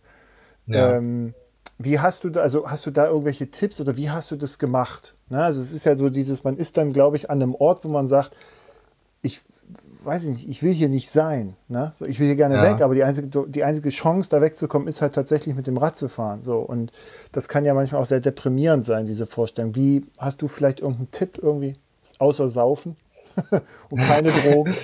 Koks. Koks. Keine Ahnung. Je nachdem, wo man, wo man ist, Kolumbien, nee, Quatsch. Ja. Aber ähm, naja, Mind Control ein bisschen. Also in Australien war es eigentlich eindeutig Mhm. Wie du schon gesagt hast, man hat halt irgendwie keine Alternative und dann kann man halt Rumpelstielchen sein, sein Fahrrad umtreten und sich ärgern, aber wahrscheinlich wird man dann nach fünf Minuten auch merken, dass man immer noch nicht weitergekommen ist. Mhm. Und dann fährt man halt weiter. Mhm. Ähm, da gab es keine, keinen Ausweg, wo es nochmal halt krass war, irgendwie in Ecuador im Dauerregen. Aber auch da habe ich mir dann halt irgendwie probiert, so vor Augen zu halten, fahr halt mal weiter, guck mal, was passiert. Wenn das irgendwie jetzt zwei Monate nicht mehr aufhört, dann hast du vielleicht einfach genug gesehen und es wird mal Zeit, irgendwie was anderes zu machen. Aber wenn es halt nach einer Woche, zwei Wochen irgendwie mal wieder was anderes kommt, irgendein tolles Erlebnis, was so richtig aufputscht wieder, dann so habe ich es mir halt immer vor Augen gehalten. Hm. Hm. Hörst du eigentlich Musik unterwegs oder so irgendwie? Ja. Ja. Hilft genau, das? Auch? Also, hm, ja, doch, würde ich schon sagen. Also mir schon. Hm. Wenn man in ein neues Land reinfährt, dann will man natürlich alles hören, irgendwie, was, wie, wie klingt das Land oder wie Mhm. sind so die Vibes hier. Aber ja, wenn es dann so monotone Strecken sind, dann auf jeden Fall Musik rein und vielleicht auch einfach mal ein bisschen so Gas geben. Hm. Gas geben, Ballern. sich so ein bisschen in seinem Film fühlen und mal ein bisschen strampeln. Hm. Deswegen war Australien doppelt schlimm, weil da war es ja unfassbar weite Strecken und monoton. Hm. Und da ist dann auch noch mein, ich hatte so eine Powerbank Mhm. und die war auch nicht kaputt, aber irgendwie hat die sich genau in dem Moment entladen. Irgendwie, weiß nicht, ob irgendein Knopf gedrückt war oder so. Und ich hatte noch so einen Stromadapter über einen Nabendynamo, der ist Mhm. auch genau, als ich praktisch losgefahren bin aus, aus Cairns raus, ist der irgendwie kaputt gegangen oder funktionierte nicht mehr. Das heißt, ich hatte keinen Strom, hatte halt noch meine Akkus für die Kamera, aber hatte zwei Handyladungen, so Mhm. ein Ersatzakku. Ja, das heißt, ich hatte keine Musik und das war halt echt bitter. Ja. Du hörst nur den, den Sand irgendwie über, unter deinen Reifen, ist ja schön, aber nicht für 1000 Kilometer. Ähm, Ich kann es mir auch schwer vorstellen. Also es gibt ja eigentlich so ein bisschen diese Faustregel selbst, also filmen oder fotografieren, selbst dann, wenn es dir scheiße geht, ne? Also jetzt mal so salopp gesagt, also um, um auch das mitzunehmen, weil man ja sehr viel sonst eigentlich immer nur darüber berichtet, was toll war. So, ne? Aber wenn es Ja. dann wirklich so ein bisschen an die Substanz geht, äh, hast du dich dazu zwingen müssen, das dann auch mit einzufangen, so diese, Ja. diese Zeit? Ja, das war auf jeden Fall anstrengend, das hat auch keinen Spaß gemacht, Mhm. aber ich habe es nicht übertrieben. Also Mhm. ich habe wenig Material davon eigentlich, Mhm. aber das war halt relativ brauchbar dann auch und das ist dann so auch im Film gelandet. Also Mhm. im Outback, wo ich ja irgendwie drei Wochen unterwegs war, habe ich nicht viel Minuten Material, aber da eh alles eintönig war, hat das eigentlich schon gereicht. Mhm. Also das war nervig, da wollte ich wirklich keine Sek- Sekunde eigentlich nochmal irgendwie an der Kamera vorbeifahren extra. Und Myanmar, wo es mir ziemlich schlecht ging, also Magenprobleme wirklich Mhm. extrem, das war auch krass, wo ich dann dachte, ey, es ist, bin ich bescheuert, aber irgendwie war ich eh schon im Tunnel drinne. Dann habe ich die Kamera halt aufgestellt und ja, das macht keinen Spaß. Und in den Anden, wo es halt so dauerregnet, Ja. und da willst du auch keinen Meter irgendwie extra fahren. Und dann, okay, ich stelle sie doch nochmal auf und Ja, fahr noch, runter, fahr noch einmal dran vorbei. Ja. In Myanmar, wie, also hast du einfach was Falsches gegessen oder wie, wie ist das? Wahrscheinlich. Mhm. Ich glaube. Aber bis heute weiß ich es nicht genau. Und wie hast du das, also ist dann halt irgendwann wieder weggegangen oder hast du da irgendwie nochmal eine spezielle, also Antibiotika mit oder so? Oder wie hast du das Mm, gemacht? Mir ging es erstmal schlecht, dann bin ich irgendwie, habe ich so ein Krankenhaus gefunden auf meiner Navigations-App, bin dahin, die haben mir irgendwelche Tabletten gegeben und dann bin ich so weiter und zwar echt, da war ich auch komplett im Tunnel halt. Mhm. weil ich glaube, die ersten zwei Tage konnte ich so ein bisschen was essen, aber es kam relativ schnell wieder raus. Die nächsten zwei Tage habe ich echt nur ein Frühstück gegessen, sonst nichts und nur ein leichtes und Mhm. bin 100 Kilometer gefahren Mhm. und Tag fünf und sechs waren auch noch mal so relativ schnell wieder rausgekommen. Und ich habe da auch ein Foto im Buch, da sehe ich so aus wie ein Zombie Mhm. und ja, schön war es nicht, aber irgendwie war ich halt im Tunnel drin und dann dachte ich, es geht schon. Und Mhm. letztens habe ich gesehen, äh, Rüdiger Neberg, Marsch Mhm. durch Deutschland.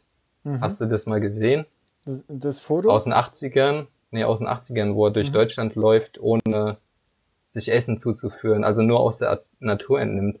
Achso, Und da hat er irgendwie gemeint, er lebt halt von seiner Körpermasse und nimmt irgendwie in den drei Wochen, zwei, drei Wochen, wo er unterwegs ist, zwölf Kilo ab oder so. Und Ja. ich glaube, so, so ähnlich war es anscheinend auch. Nicht Ja. zwölf Kilo, aber wahrscheinlich schon so drei, vier Kilo, weil irgendwie du ja was verbrennen, wenn du 100 Kilometer fährst. Absolut, ja. Aber Malaria war es nicht.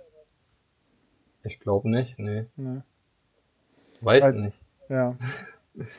Naja, egal. So, Australien hast du gesagt, würdest du äh, bei einer möglichen Wiederholung oder anderen Tour würdest du dann erstmal weglassen, weil Ja. also was jetzt, du weißt, dass du jetzt äh, äh, ganz viele Herzen ambitionierter Reiseradler brichst, die wahrscheinlich Neuseeland und Australien fest eingeplant haben und jetzt sagen mancher Dennis, der sagt, Australien ist nix. Was mache ich denn jetzt? Tja. Was sind da die Ob ich jetzt einen Tipp für die habe? Mm. Naja, nee, Also ein- warum es für dich jetzt so nicht gepasst hat, das finde ich eigentlich immer interessant. Ja, ich glaube, wenn man zu zweit unterwegs ist und sich irgendwie jemand selbst zu unterhalten hat, dann ist es vielleicht super und abends immer kochen kann und da mitten im Outback hockt. Ich glaube, das kann auch schon ziemlich geil sein. Äh, was noch wichtig wäre, nicht, nicht im Uhrzeigersinn fahren, wie ich es gemacht habe, Mhm. weil das war ja auch ultra krass. Also am Anfang ging es noch mit dem Gegenwind, war so ein bisschen, aber wir Fahrradfahrer wissen, auch das nervt schon. Mhm. Aber an der Küste war es dann unfassbar starker Gegenwind für 1000, 2000 Kilometer oder so. Mhm. Mhm. Und da ist, e- egal was da an dem Tag passiert, schön ist, irgendwie ist jeder Tag schlecht. Mhm. Das heißt, ich hatte die Aufnahmen gesehen und hatte gedacht, so, na, hoffentlich war das jetzt nicht die ganze Zeit, ne? So was, dass man mal so ein. doch, Stück also an der und so, Ostküste schon. Das, Oh Gott. Ich meine, ja, du kennst es ja auch, das Mhm. ist, Ja, Ah. da, es gibt Ja. nichts Schlimmeres. Also genau, wenn ihr andersrum fährt, ich glaube, dann habt ihr die beste Zeit eures Lebens, weil ihr überhaupt nichts machen müsst. mhm. Der kommt dann also E-Bike eher aus. Süd, Südost sozusagen, der Wind. Ja, irgendwie, genau, kommt so, ja, Mhm. Südost, genau. Die Küste so hoch.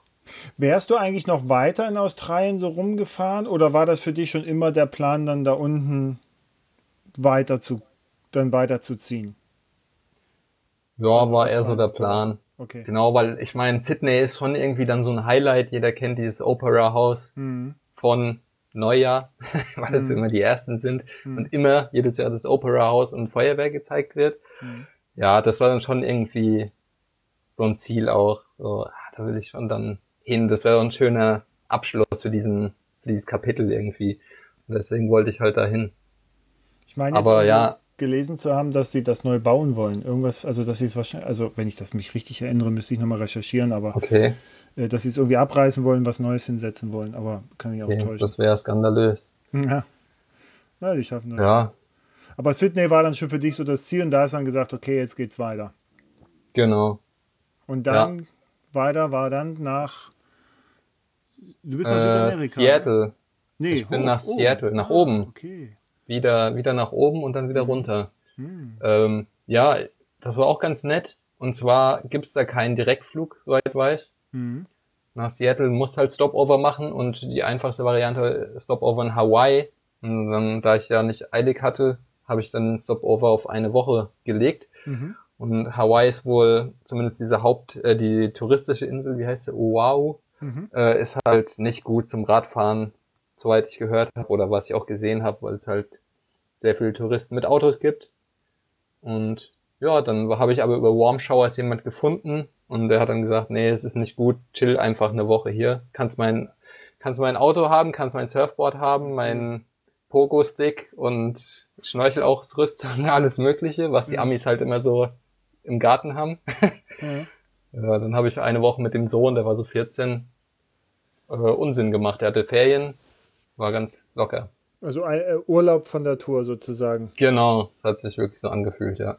Tat vermutlich auch gut. Jetzt habe ich gesehen, dann Seattle bist du hoch nach äh, Alaska gefahren, oder? Nee, war das? Doch. Nee, Nee, an die Grenze bist. Nee, ach nee, du warst in Seattle, bist runtergefahren, genau. Entschuldigung. genau, ja. Da hatte ich eine falsche Orientierung. Richtung, da hast du einen Abstecher reingemacht. Ähm, Ja, das ist äh, Monument Valley, hm. diese berühmten, ja, wie soll man das nennen? Ja, die Präsidenten da, ne? Oder die Simpsons, je nachdem, an was man Ähm, glaubt. nee, das sind, ähm, das sind diese roten Hügel, die so Ah, Tafelbergmäßig aussehen. Stimmt, stimmt. Und ich weiß gar nicht, wie hoch die sind, aber die sind schon nicht ganz klein. Mhm. Ja.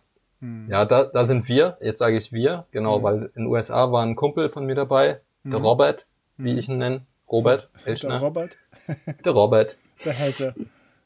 genau, der Robert. Nee, der ist eigentlich aus äh, Thüringen oder so. Mhm.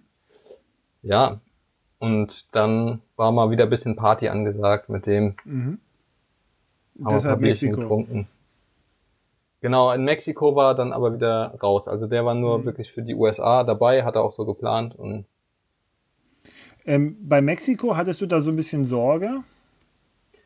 Eigentlich also nicht. überhaupt, so diese Ecke da, ne? Du fährst ja da durch so ein paar Länder, El Salvador, Nicaragua, Honduras. Ich glaube, Honduras ist wohl das, da kommen auch die meisten Banden her, ne? Oder so, die haben wir gerade da so ein Problem. Ja, irgendwie El Salvador, Honduras, genau. Das ist, das war unangenehm. Also Mexiko fand ich richtig locker eigentlich. Viel Couchsurfing gemacht und tolle Zeit gehabt. Auch wenn ich erstmal natürlich auch gebrainwashed wurde noch in den USA, weil die natürlich, oder weil viele Amerikaner, die, die noch nicht da waren, dann mir irgendein Zeug erzählt haben. Mhm. Und das war eigentlich noch locker, aber Guatemala war auch, fand ich auch super locker, Mhm. entspannt. Genau, und dann so ab El Salvador, Honduras und im Norden von Nicaragua war so komisch. Komische Komisch? Situation. Im Sinne von? Und wie bitte? Im Sinne von? Kann, kannst du irgendwie mal erzählen, also erklären? Ja, also El, El Salvador habe ich eher nur gehört von diesen Banden, Mhm. aber als ich dann auch in Städten mal war, habe ich, hat mich so einer angesprochen, so ein Englischlehrer oder so, wie so oft, und hat dann gemeint, ich könnte bei ihm pennen. Da habe ich aber gefragt, ja, ist es sicher wegen ne, Mhm. Banden und so. Und da hat er gemeint, ja, hm. Dann hat er sich doch anders überlegt und hat mich lieber ins Hotel geschickt. Und ja, also das, ah, diese Anspannung, ne? Ich bin ja losgefahren, um, wie auch wahrscheinlich viele andere Radreisen, um einfach diese Freiheit zu genießen und Ja. die Sonne und alles auf einen zukommen zu lassen. Aber wenn man halt so dauerhaft ein bisschen sich umguckt, wer ist hier, was passiert hier, bin ich sicher, kann ich hier Pause machen, dann war das halt unangenehm. Honduras war ein Tag, war ich nur ein Tag, zum Glück, weil der Tag war schlimm. Mhm. Ähm, irgendwie Leute haben als Gringo gerufen, aber halt sehr unfreundlich und ja, halt so vorurteilhaft Mhm. weil ich halt auch wieder die Basecap auf hatte und die dachten, ich komme aus den USA und Mhm. bin halt so ein Gringo, der so reich ist und die so arm und naja, Es sind vor allen Dingen auch viele, viele Flüchtlinge sind ja auch aus Honduras, glaube ich, El Salvador, Ja. Nicaragua, die da hoch an die ja, die sind so ein bisschen eingeschlossen, muss man sagen, Mhm. El Salvador und Honduras, weil die Mexikaner, die können ja theoretisch über die USA, also über die Grenze in die USA Mhm. illegal einwandern. Und wenn du in Nicaragua bist, da ähm, wandern viele illegal nach Costa Rica ein, weil Costa Rica auch eher relativ wohlhabend ist. Mhm. Und wenn du in Honduras und äh, El Salvador bist, musst du zwei Grenzen illegal überschreiten. Ja, also- fliehen. Ja, oder so. Nee, aber boah.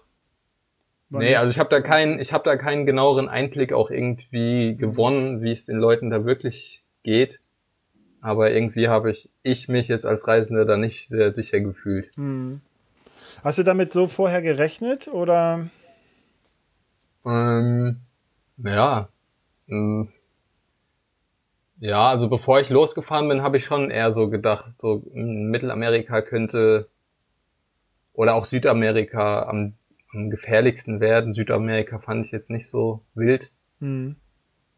Ich mir ist ja auch nichts passiert, aber wie gesagt, irgendwie, man sieht halt auch, äh, zum Beispiel in El Salvador hat halt jeder Supermarkt, jede Tankstelle, jede Bank sowieso, jeder Getränkelaster, der irgendwie zum Kiosk Getränke liefert, ist immer ein Fahrer dabei und ein Typ mit einer Pumpgun, der einen Getränkelaster halt beschützt. Und da merkt man ja schon, für welche kleine Beträge irgendwie anscheinend diese Banden ja da Hand anlegen oder irgendwelche Leute umnieten wollen.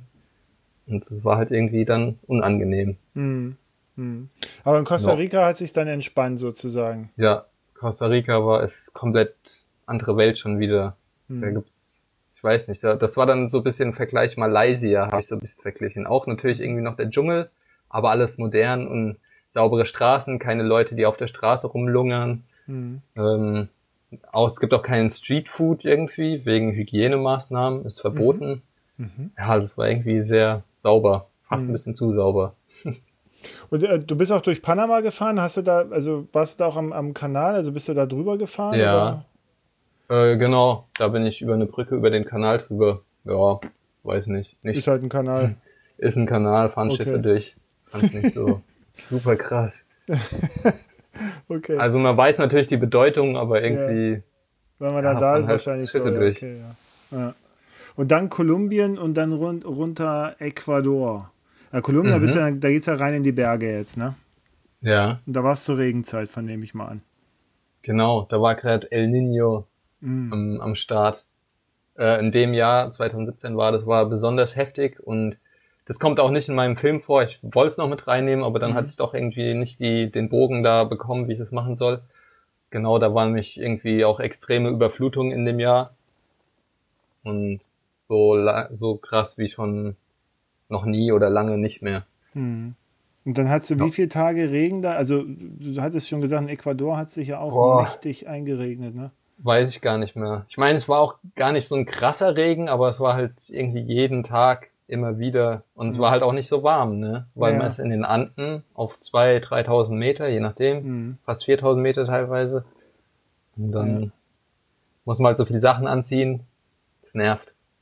In Ich Ecuador, T-Shirt am besten. in Ecuador warst du da in Quito oder also bist du durch Auch, ja. Quito durch? Ah, okay. Das ist ja auch nochmal schön, ne? So mit den, da gibt es ja auch nochmal die Vulkankette, die sich da quasi so durchzieht. Ja, ich bin da an so manchen, Ja, Du bist ja gefolgt, glaube ich. Schnee. So wie ich ja, ab und zu habe ich da so Schneegipfelchen gesehen. Ja, Aber ja, irgendwie, es war halt kalt. ja. Und es hat geregnet. Ich konnte es irgendwie nicht so genießen. Ach, schade, ne? Wann, also äh, welchen Monat war, war das? Ungefähr so Ähm, Orientierung? b- b- b- Gute Frage. Ich glaube März vielleicht. Ja, okay. Also schon im Februar, März. Aufziehen, also im Herbst sozusagen, im südamerikanischen Herbst.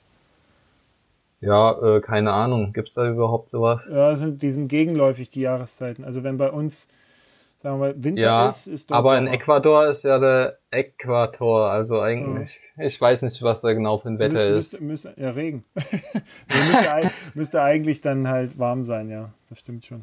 Ja. Und dann nach Peru und dann bist du hier, ah, ich sehe gerade, Titicaca-See dann auch, ne? Müsste dann, Ja. da bist du richtig, hast du richtig Höhenmeter gemacht, ne? Ja, das war brutal. Also sieht man auch im Film einmal diesen heftigen Anstieg von praktisch ja 500 Meter auf 4500. Da habe ich dann doch, habe ich mich an einen Truck dran gehängt und ja. der hat dann aber LKW gemeint, Surfing. Genau, der hat dann aber gemeint, so ist bequem. Ich so, ja. Und dann hat er gemeint, nee, komm, werf halt dein Fahrrad irgendwie oben drauf und dann geht's weiter. Dann Ja. sind wir hochgefahren, aber boah, Ja. also ich hatte eh gerade zu dem Zeitpunkt die einzige Erkältung, würde ich mal sagen, in der ganzen Reise. ja. So ein bisschen Nase zu und so, ein bisschen Nebenhöhlen. Und dann halt noch diese Höhenmeter machen. Ich habe gedacht, mein Kopf explodiert. ja. Also Äh, Weil du auch so schnell die Höhenmeter dann hoch bist mit dem LKW oder? Verhältnismäßig schnell. Ich meine, Ja. der ist auch übelst da hochgekrochen. Ja, Das war so ein altes Ding. Aber also so Kopfschmerzen hatte ich noch nie in meinem Leben. Ja. Ich habe echt gedacht, ich werde ohnmächtig, aber irgendwie habe ich es dann doch geschafft. Und ähm, in Bolivien, dann, da bist du bist dann auch durch, durch die ähm, Salzwüste da gefahren? Genau. Classic. Ja. Hast du dich wenigstens auch Da ausgezogen? Den Klassiker kannte ich damals noch nicht. Nee. Aber ich habe jetzt mittlerweile viele Bilder gesehen, ja, Ja, hätte ja. ich machen sollen. das wäre auch besser, das wäre auch besser für mein äh, Filmplakat geworden. Auf jeden Fall. Ja. Na, na, Genau, weil, weil das durch- um Filmplakat, genau, das Filmplakat ist ja aus dieser Wüste, Ja. so am Sonnenuntergang. Hm. Da, ja, da habe ich aber eine andere crazy Story. Ich weiß nicht, ob das andere Radreisende erleben. Und zwar, ich hatte halt so Equipment, das halt nicht dafür ausgelegt war, irgendwie Temperaturen um die Null halt zu zelten. Also bei mir, wenn es unter fünf war, dann, boah, dann konnte, dann war die Nacht echt heftig krass. Und da war es halt zu dem Zeitpunkt so minus eins, minus zwei wäre es nachts geworden. Hm. Deswegen bin ich halt morgens rein, bin zu dieser Insel und wollte dann halt noch raus. Hm. Und dann kam aber schon der Sonnenuntergang, war mega krass, also die Farben, ich meine, die habe ich jetzt hier bearbeitet, aber man Mhm. kann das überhaupt nicht mit dem Foto festhalten. Und dann bin ich halt dann noch äh, probiert, nachts rauszufahren, dann war es halt stockduster. Und es war ganz lustig, weil dann war halt der Mond irgendwie da, ein bisschen, hat so ganz leicht halt so ein bisschen irgendwie noch die Oberfläche gezeigt. Du siehst aber den Horizont, siehst du halt nur so paar Lichter ganz hinten von, den, von dem nächsten Dorf, was irgendwie 30 Kilometer noch entfernt ist. Hm. Und dann habe ich halt das Fahrradlicht ausgemacht und dann habe ich halt die Struktur von dieser Salz, von dem Salz gar nicht mehr gesehen. Mhm. Aber ich bin gefahren. Das heißt, Mhm. der Horizont hat sich nicht bewegt, der Boden hat sich nicht bewegt, nichts hat sich bewegt, aber ich bin halt Fahrrad gefahren. Und es war wie in so einem Computerspiel, das hängen geblieben ist. Und Also so man kommt läuft. nicht voran und alles steht. Genau, Ah, aber ich bin halt Rad gefahren. Also das war schon abgefahren. ah, okay. Und dann wurde es aber auch richtig kalt, ne? Ich habe gehört, auf der Insel hättest du auch pennen können, ne? Irgendwo da. Genau, so da kann man pennen, aber wie gesagt, wollte ich halt nicht, weil dann wäre ich erfroren, also wollte ich noch schnell raus. Hm. Ja, dann wurde es auch, bis ich draußen war, war es auch so um minus ein Grad oder so. Aber während man fährt, ist es ja egal. Hm. Aber wenn man halt schläft, dann, dann wird's Ja. kalt. Da, jetzt gucke ich gerade noch mal, Argentinien, Bolivien, Argentinien, Paraguay, Brasilien. Und dann bist du da, wo, Brasilien, wo ist da Brasilien? Ja, da, da war für mich dann, ich sag mal, das sieht man auch im Film in Bolivien, wo ich dann beschlossen habe, halt nach Hause zu kehren, war für mich auch so die Tour so ein bisschen mental halt vorbei. Hm. Und dann war eigentlich von Bolivien war viel Radfahren einfach. Ja, Gas geben, Gas geben durch Argentinien durch. Da war auch nochmal so 1000 Kilometer keine Veränderung. Das ist so interessant. Die Wiebke, wie gesagt, von der letzten Folge, die war ja da auch unterwegs.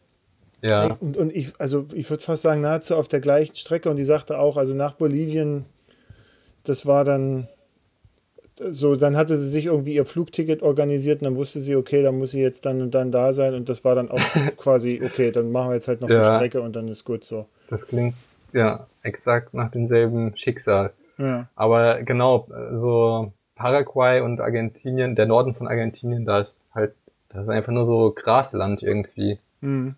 Passiert auch nichts. Hm. landschaftlich. Aber Asunción, die Hauptstadt von Paraguay, die fand ich nochmal cool. Die war so ein bisschen hipstermäßig, so wie Berlin, so ein bisschen klein Berlin. Gab es auch so, Mhm. so Rockerschuppen und irgendwie so Techno, so so Techno-Clubs, wo nur ein Licht, ein rotes Licht sich dauerhaft abzappelt und Flohmärkte, DJ, äh, Hip-Hop-DJs und also das war eine Mhm. Überraschung. Hm. Und die, äh, aber du hast ja dann gesagt, okay, Brasilien, dann war für dich ja die Tour noch lange nicht zu Ende, weil du hast ja dann doch nochmal Station, du bist dann nach Marokko, ne? Nach Ja. Agadir offensichtlich. Ähm, Casablanca Oder ist Casablanca, gelandet. ja. Irgendwie haben die einen großen internationalen Flughafen und Ja. dann dachte ich so, okay, dann halt dahin. Gab es einen Grund, Ja. also Marokko, weil wolltest du schon immer mal angucken oder wolltest du halt noch nicht gleich nach Europa oder? Ja, das war auch so, es gab irgendwie die Möglichkeit entweder nach ähm, Lissabon, glaube ich. Also Mhm. natürlich will man schon so natürlich die, die, die Route auch noch so ein bisschen weiter fließen lassen. Hm. Also was, was heißt Mann? Ich wollte das so machen. Mhm. Irgendwie wollte ich mein Gemälde hier voll, voll, äh, vollbringen. Und ja, dann war halt Lissabon und Marokko und dann, weiß nicht, war ein bisschen günstiger und dachte ich, okay, mach ich halt Marokko.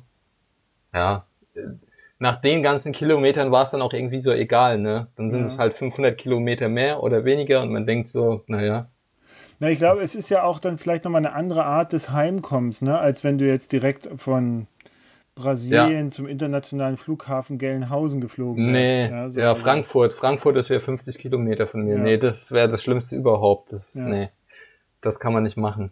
Mhm. Da muss man schon mit Stolz irgendwie noch mal ein paar Kilometer abreißen, um dann Mhm. so erhobenen Hauptes dann auch sagen können, sagen zu können, ich bin nach Hause gefahren und Ja. ich bin nicht nach Hause geflogen.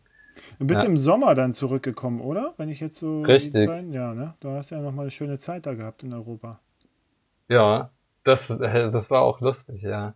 Weil anfangs ähm, habe ich zum ersten Mal halt in der ersten Nacht habe ich zum ersten Mal wild gezeltet, alleine. Mhm. Hab gedacht, oh mein Gott, also mein Puls war echt, ich hatte noch nie so lange so viel Angst. So eine Mhm. Stunde lag ich in diesem Zelt. Jedes Krabbeln, jedes äh, Blatt im Wind hat sich bewegt und ich dachte, okay, jetzt ist es vorbei. Ja. Jetzt kommen die Leute, es war Gemünden am Main, ist gerade hier bayerische Grenze. Jetzt kommen die unter der Woche, Dienstagabend und zerhacken mich oder so Ja. mit Kettensägen, was auch immer. Also äh, harte Gespenster im Kopf gehabt. Und als ich dann halt wieder nach zwei Jahren dann wieder so nach Frankreich bin, wo ja auch so ein bisschen vergleichbar ist, so heile Welt, ne? Die Leute haben Ja. Arbeit und müssen nicht irgendwie Dienstagabends auf die Straße rumlungern oder was. So, und dann, dann wusste ich da auch, okay, jetzt ist easy going und dann konnte ich auch überall schlafen. Hm. So, direkt am Straßenrand, hinter einem Busch. Kein Problem, ohne Zelt. In, in Marokko habe ich auch mal auf der Straße zwischen zwei parkenden Autos geschlafen, ohne mhm. Zelt. Mhm. Ich weiß nicht, so im Nachhinein denkt man so komplett irre, wenn man ja. hier so sitzt gerade. Ich sitze hier in meinem Zimmer. Ja. Aber da war das so komplett normal irgendwie. Aber jetzt muss, erzähl doch nochmal die Geschichte mit, hier steht auf der Karte State Love. ja. Äh, State Love, die habe ich auch über Warm Showers tatsächlich gefunden, äh, obwohl die gar kein Fahrrad fährt, aber irgendwie hatte sie wohl von dieser Homepage gehört, hat ein Profil gemacht, wusste wahrscheinlich auch nicht, was es ist und hat das Profil nie gelöscht und ihre Handynummer stand noch dabei. Und dann ich so, ja, Elisa Wetter, okay. Hab da halt hingeschrieben hier, Warm Showers. Ich komme heute Abend, könnte ich in etwa in Marbella sein, so heißt die mhm. Stadt.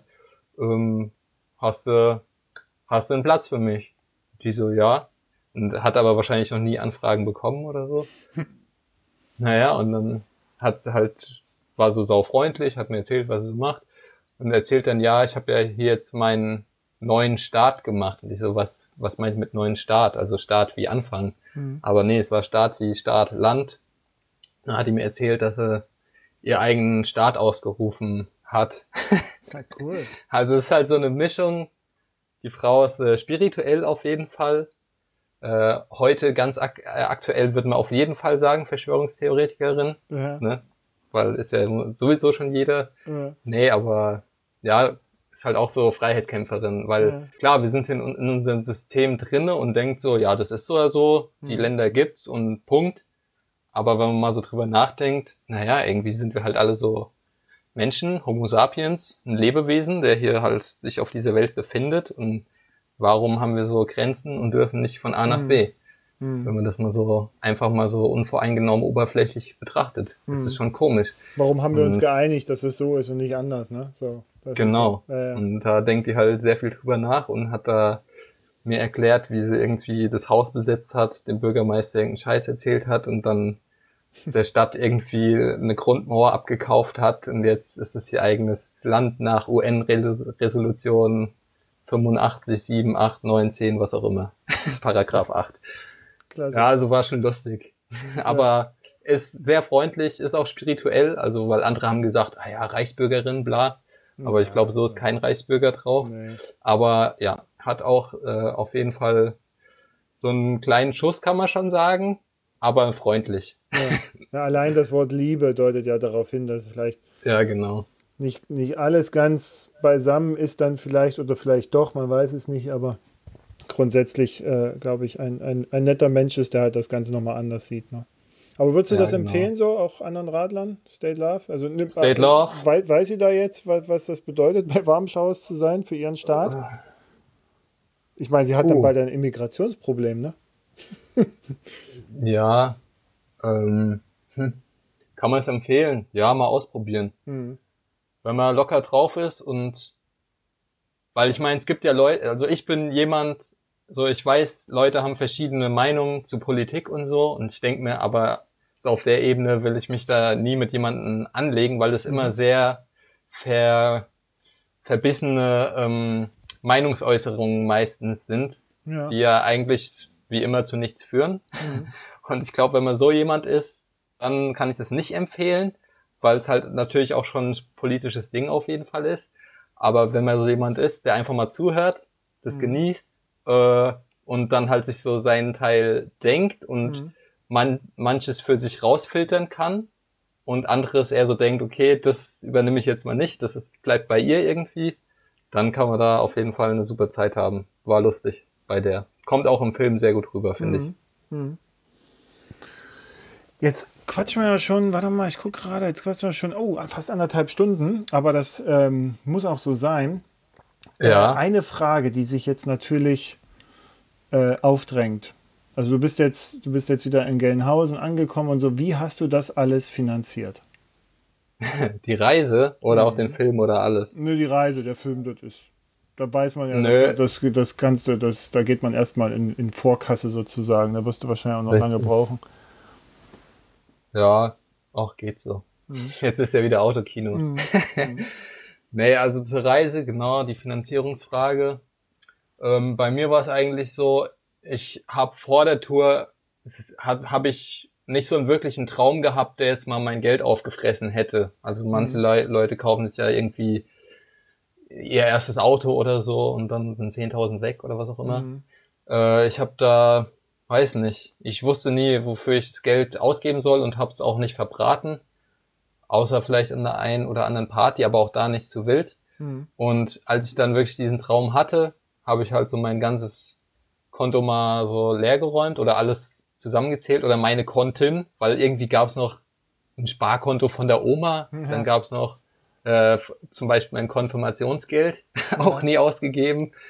Naja, und so habe ich dann halt irgendwie alles zusammengelegt und habe gedacht, äh, das könnte reichen. War so ein kleiner, kleiner äh, fünfstelliger Betrag. Ja. Ja, ja und damit bin ich los mhm. und dann halt einfach, wie wahrscheinlich auch die meisten Reiseradler, halt relativ günstig. Mhm. So eigentlich haupt, hauptsächlich Essen war das teuerste.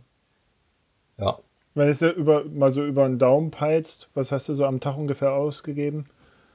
Was meinst du? Ja, also das ist natürlich immer so schwer zu berechnen, weil so Sachen mhm. wie Visa oder Flug kommt halt auf einmal, ne? Mhm. Aber wenn, ich habe es mal auch dazu gerechnet, äh, was teilweise nur Sinn macht, aber dann würde ich so sagen, an die 15 Euro oder so, mhm. um die 15 mhm. Euro vielleicht. Mhm. Plus, minus. Ja, ist gut. Genau. Aber weiß ja jeder, der schon mal eine Radreise gemacht hat, ist komplett abhängig vom Tag, von der Region. Ähm, in den USA kann man einmal sagen, hey komm, jetzt, jetzt machen wir doch einen drauf und dann so, was weiß ich, 55 Dollar weg. Ja. Und in Indonesien kann man dann mal mit 55 Dollar irgendwie eineinhalb Wochen klarkommen oder so. Ja. Mit ja. allem. Ja. ja. Nee, das ich, also das sind häufig so Fragen, ne, wo, äh, das kriege ich ja auch in den Foren so mit, dass dann natürlich auch Leute wie du, die, die jetzt solche Erfahrungen dann auch haben, da natürlich gefragt werden, okay, Mensch, wie finanzierst du das und so. Ja, das, ja. ich. Aber genau, das muss ich auch sagen, das war auch damals, bevor es nämlich losging bei mir, als ich zum ersten Mal von diesen Radreisen gehört habe, hm. war das auch so wahrscheinlich eine meiner allerersten Fragen. Hm. Und ich weiß auch nicht mehr, wel das wird mich nochmal irgendein Reiseblog gab's halt dann, das war auch dann die erste Frage, die ich dem Typen gemailt habe. Wie finanzierst du das? Mhm. Und ich höre es jetzt auch wieder immer im Kino, deswegen bin ich da auch irgendwie nicht. Mhm. Ähm, ja, das nervt. also ne? es ist schon ein bisschen anstrengend natürlich, aber weil man will ja natürlich auch keine genaue Zahlen nennen, weil mhm. erstmal weiß ich sie nicht so haargenau, aber irgendwie will man auch nicht festgenagelt werden. Mhm. Ja, weil die Leute genau sind dann Genau, dann, dann die Leute, die halt irgendwie erstmal nicht damit zu tun haben, denken dann, boah, was? Ja. Äh, kleiner fünfstelliger Betrag, boah, okay. Und dann, ja. ja, aber über zwei Jahre rechnen wir durch. Und dann so, ja, okay, eigentlich ja, ganz günstig. So, so kriegen die, so kriege ich keinen Urlaub hin. nee, ja. auf gar, ach, also das auf gar keinen Fall. Ne, das ist ja immer noch im Vergleich. Aber das ist einfach so für Leute, die sich damit halt auseinandersetzen und die das gerne auch machen möchten und so. Ne, die, die, wie du schon sagst, ja. das ist ja mit ein, eine der eine der Fragen dann, äh, mit was man da so ungefähr rechnen muss. Also das. Genau. Aber insgesamt als Deutscher hm. mit, also weil man hier halt für Gehälter oder wie, wie hier so die Zahlen sind, ja, ähm, ist es auf jeden Fall machbar. Ja, ja. Für einen dann, Typ aus Indien halt eher schwierig, der müsste da lange sparen. Wenn, wenn überhaupt normalen diese, Gehalt. Wenn überhaupt auf sowas dann kommt. Ne? Ähm, dann bist du, und dann hast du eigentlich, als du dann wiederkamst, dann ist ja die, die perfekte Therapie sozusagen nach zwei Jahren auf der Straße, jetzt in Anführungszeichen, dieses Wiederankommen, hast du ja quasi in der Erstellung deines Filmes verbracht, oder? Ja. Wie lange hast du dafür gebraucht, den, den zu bauen? So, weil ich habe dann gesehen, du hast es ja auch selber beigebracht und mhm. ne, so und ja, ich dachte, so schwer kann das ja nicht sein. Mal gucken wenn ich richtig gut bin, ein halbes Jahr. Mhm.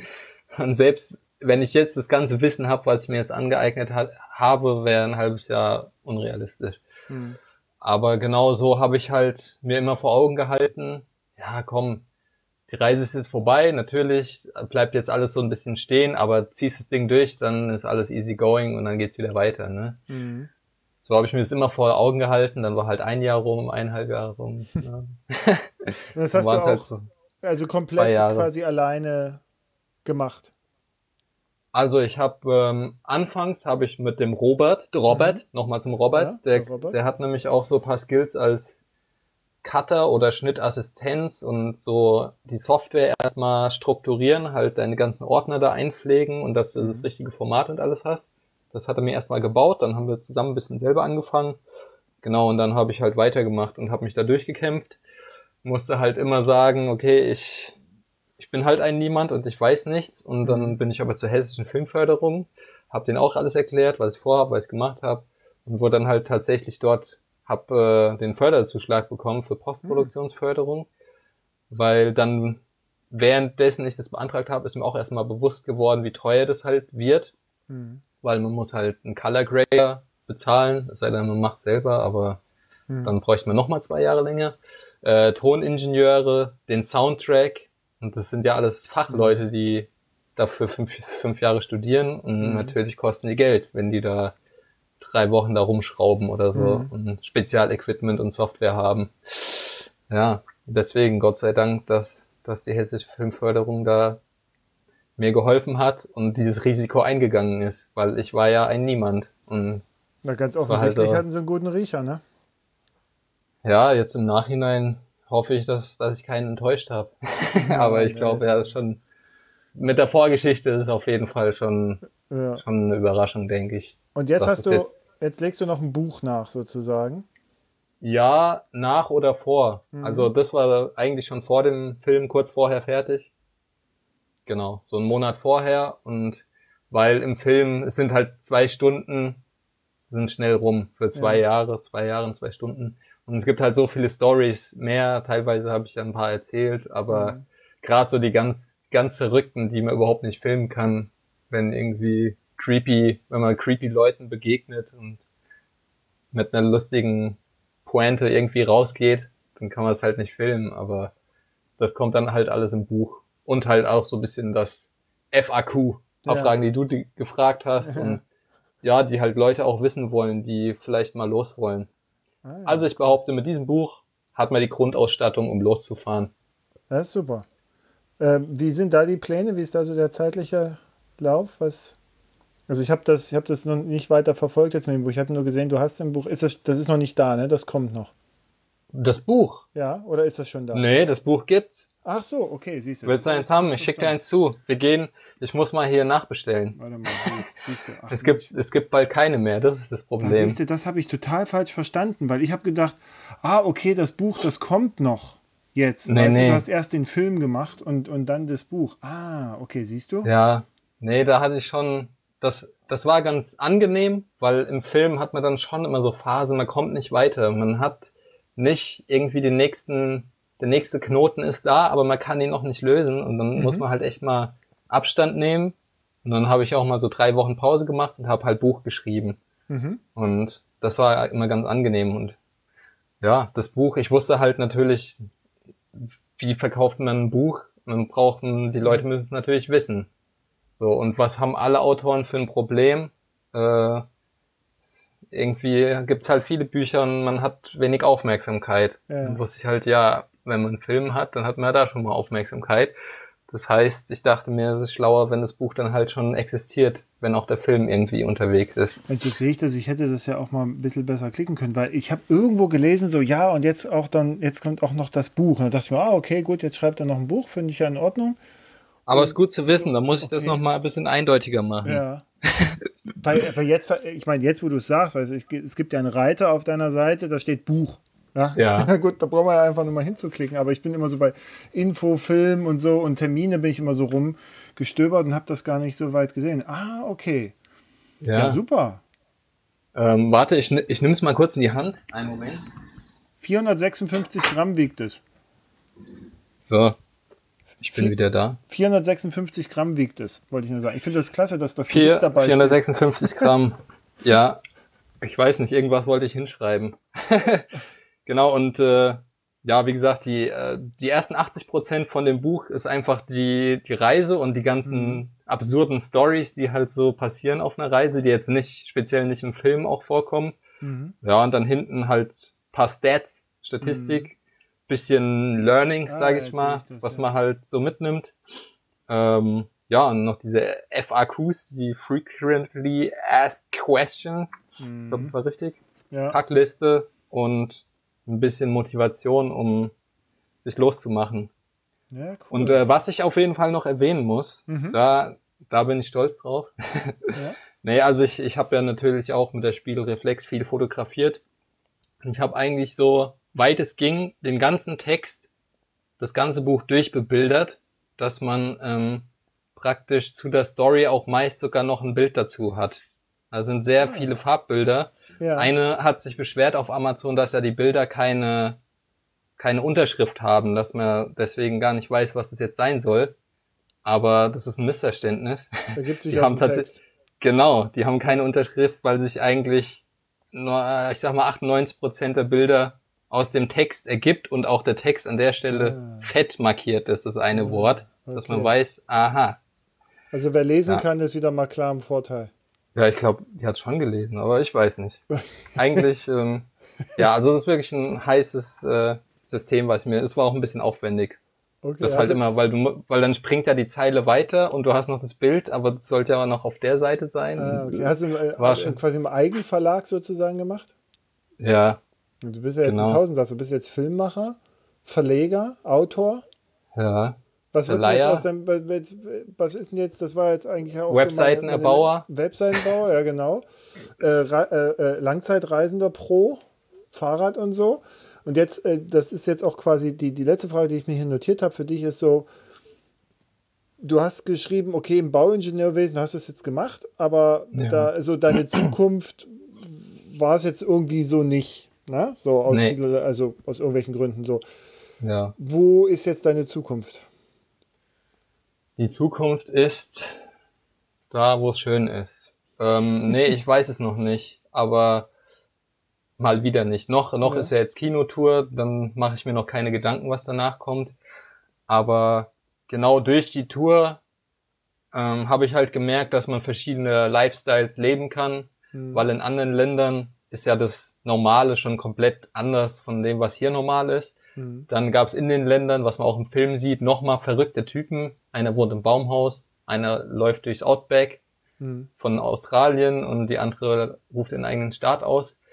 Und da habe ich halt irgendwie gemerkt, die Leute kamen ja alle klar und sind nicht irgendeinen geraden Weg gegangen, den man vielleicht gehen sollte oder was einem gesagt wird, was jetzt der gerade Weg wäre.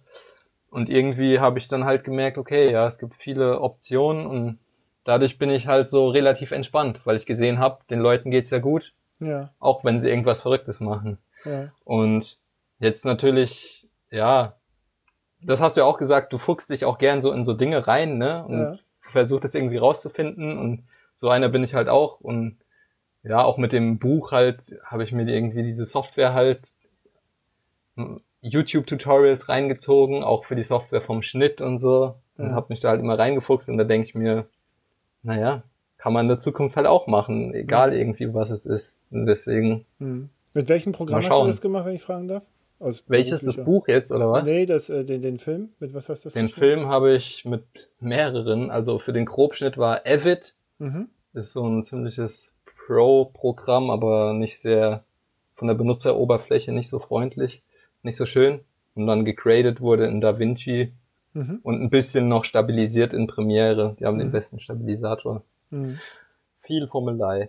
Mhm. Genau, weil halt es ein Roadmovie ist und man Ja. ab und zu halt draufhält und dann viel korrigieren muss im Nachhinein. Und das Buch, welche Software hast du da verwendet? Das war InDesign. Ah ja, okay.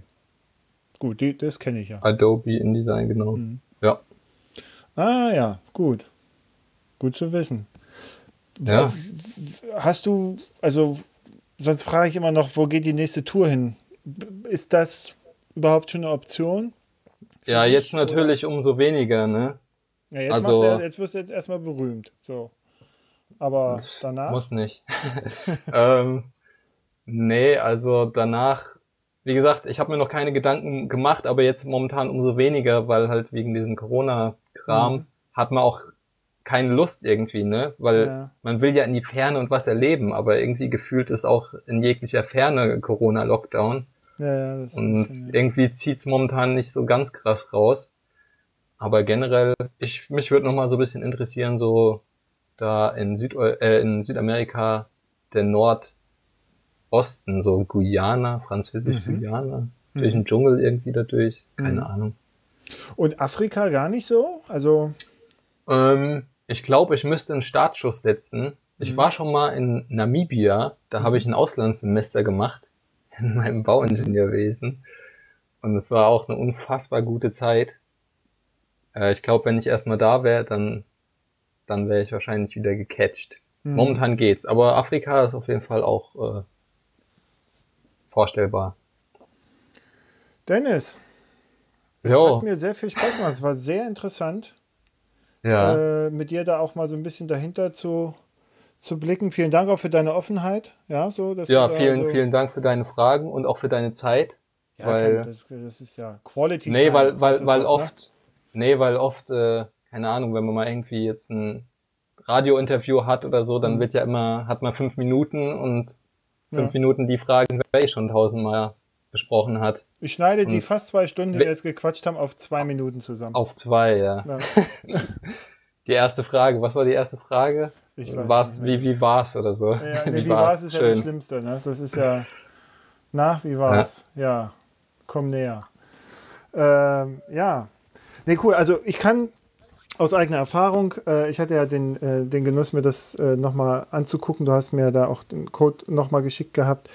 Ähm, danke dafür. Also den Film kann ich empfehlen. Schaut ihn euch an. Es ist also von der, von der äh, Bildqualität, von der Geschichte, ähm, äh, ist es sehr empfehlenswert. Ich finde auch, dass es genau die Waage hält. Also, man, wie soll ich sagen, wie soll ich das jetzt? Poli Na gut, politisch korrekt ist mir auch völlig Banane, aber Leg dich richtig weit aus dem Fenster. Okay, ich nehme mir aus dem. Fenster. Was, was mir bei dir gefällt, ist, dass du äh, eine, eine, eine sehr gute Mischung hast aus äh, pers also persönlich involviert sein, ja, und, und Gegenstand Ja. der Geschichte sein, aber auch dann vor allen Dingen die andere, das ist mir so am stärksten aufgefallen. Du, du gibst sehr viel Raum den, den Begegnungen, die du hattest. Weißt du, du Mhm. nimmst dich so zurück und man hat, Ja. was du ja schon, du sagst es zwischendurch so mal, du hast ja ein paar andere Sachen auch angeguckt.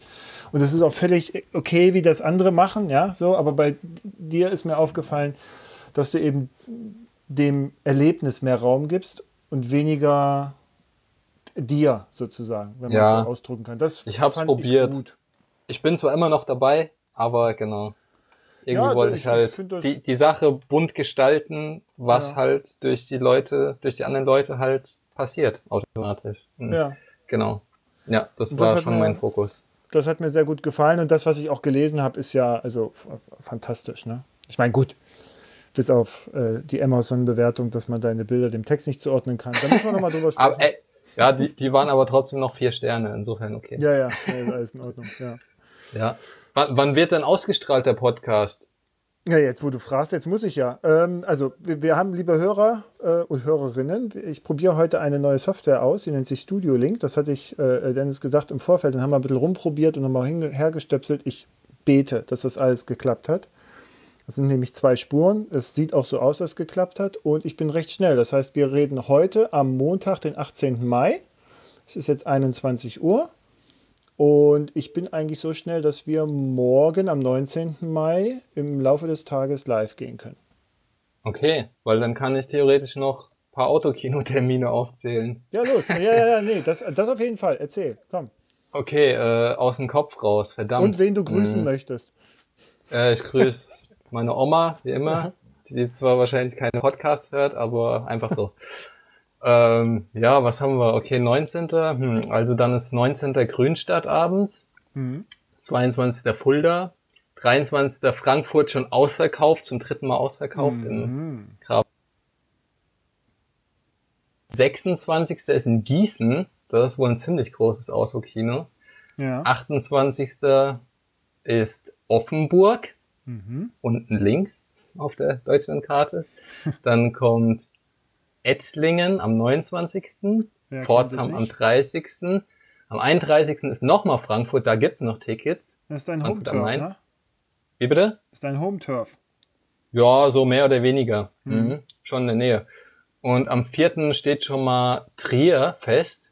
Mhm. Und am 6. nochmal Stuttgart-Kornwestheim. Das war nämlich schon mal ausverkauft, da geht's jetzt nochmal hin. Ja, und ansonsten mal gucken. Ich habe gehört, also es gibt halt immer so ein paar in der Pipeline. Ne? Also Mhm. irgendwie soll es dann wohl in Bayern weitergehen. Mhm. Berlin kommt nochmal. Im Nochmal Norden ist auch schön. Du warst doch jetzt letztens mal Köln. hier oben, ne? Wo? In Hamburg und so in der Ecke? Ja, ähm, Hamburg, könnte auf jeden Fall auch nochmal kommen demnächst. Ja. Also für Ja, alle, ich die war, sich informieren ich war nur wollen, einmal in Hamburg bisher. Genau, alle, die, die gucken wollen, ihr findet das auf der Seite besserweltalsnie.de und auf Facebook habe ich es gestern auch gesehen, dass du es nochmal oder heute. Ja, auf ja Facebook bin so. ich noch äh, aktiv, Instagram bin ich auch ein bisschen, äh, bin ich auch momentan aktiv. Genau. Ja. Okay, verlinke ich alles. Dennis, ich Ja, sag mal Martin. vielen Dank. Ich auch. Ich drücke jetzt mal auf Stopp und wir drücken alle die Daumen, dass das geklappt hat. Also, liebe Leute, ihr gehört habt, vielen Dank bis dahin. Und äh, gut, bis zum nächsten Mal. Tschüss.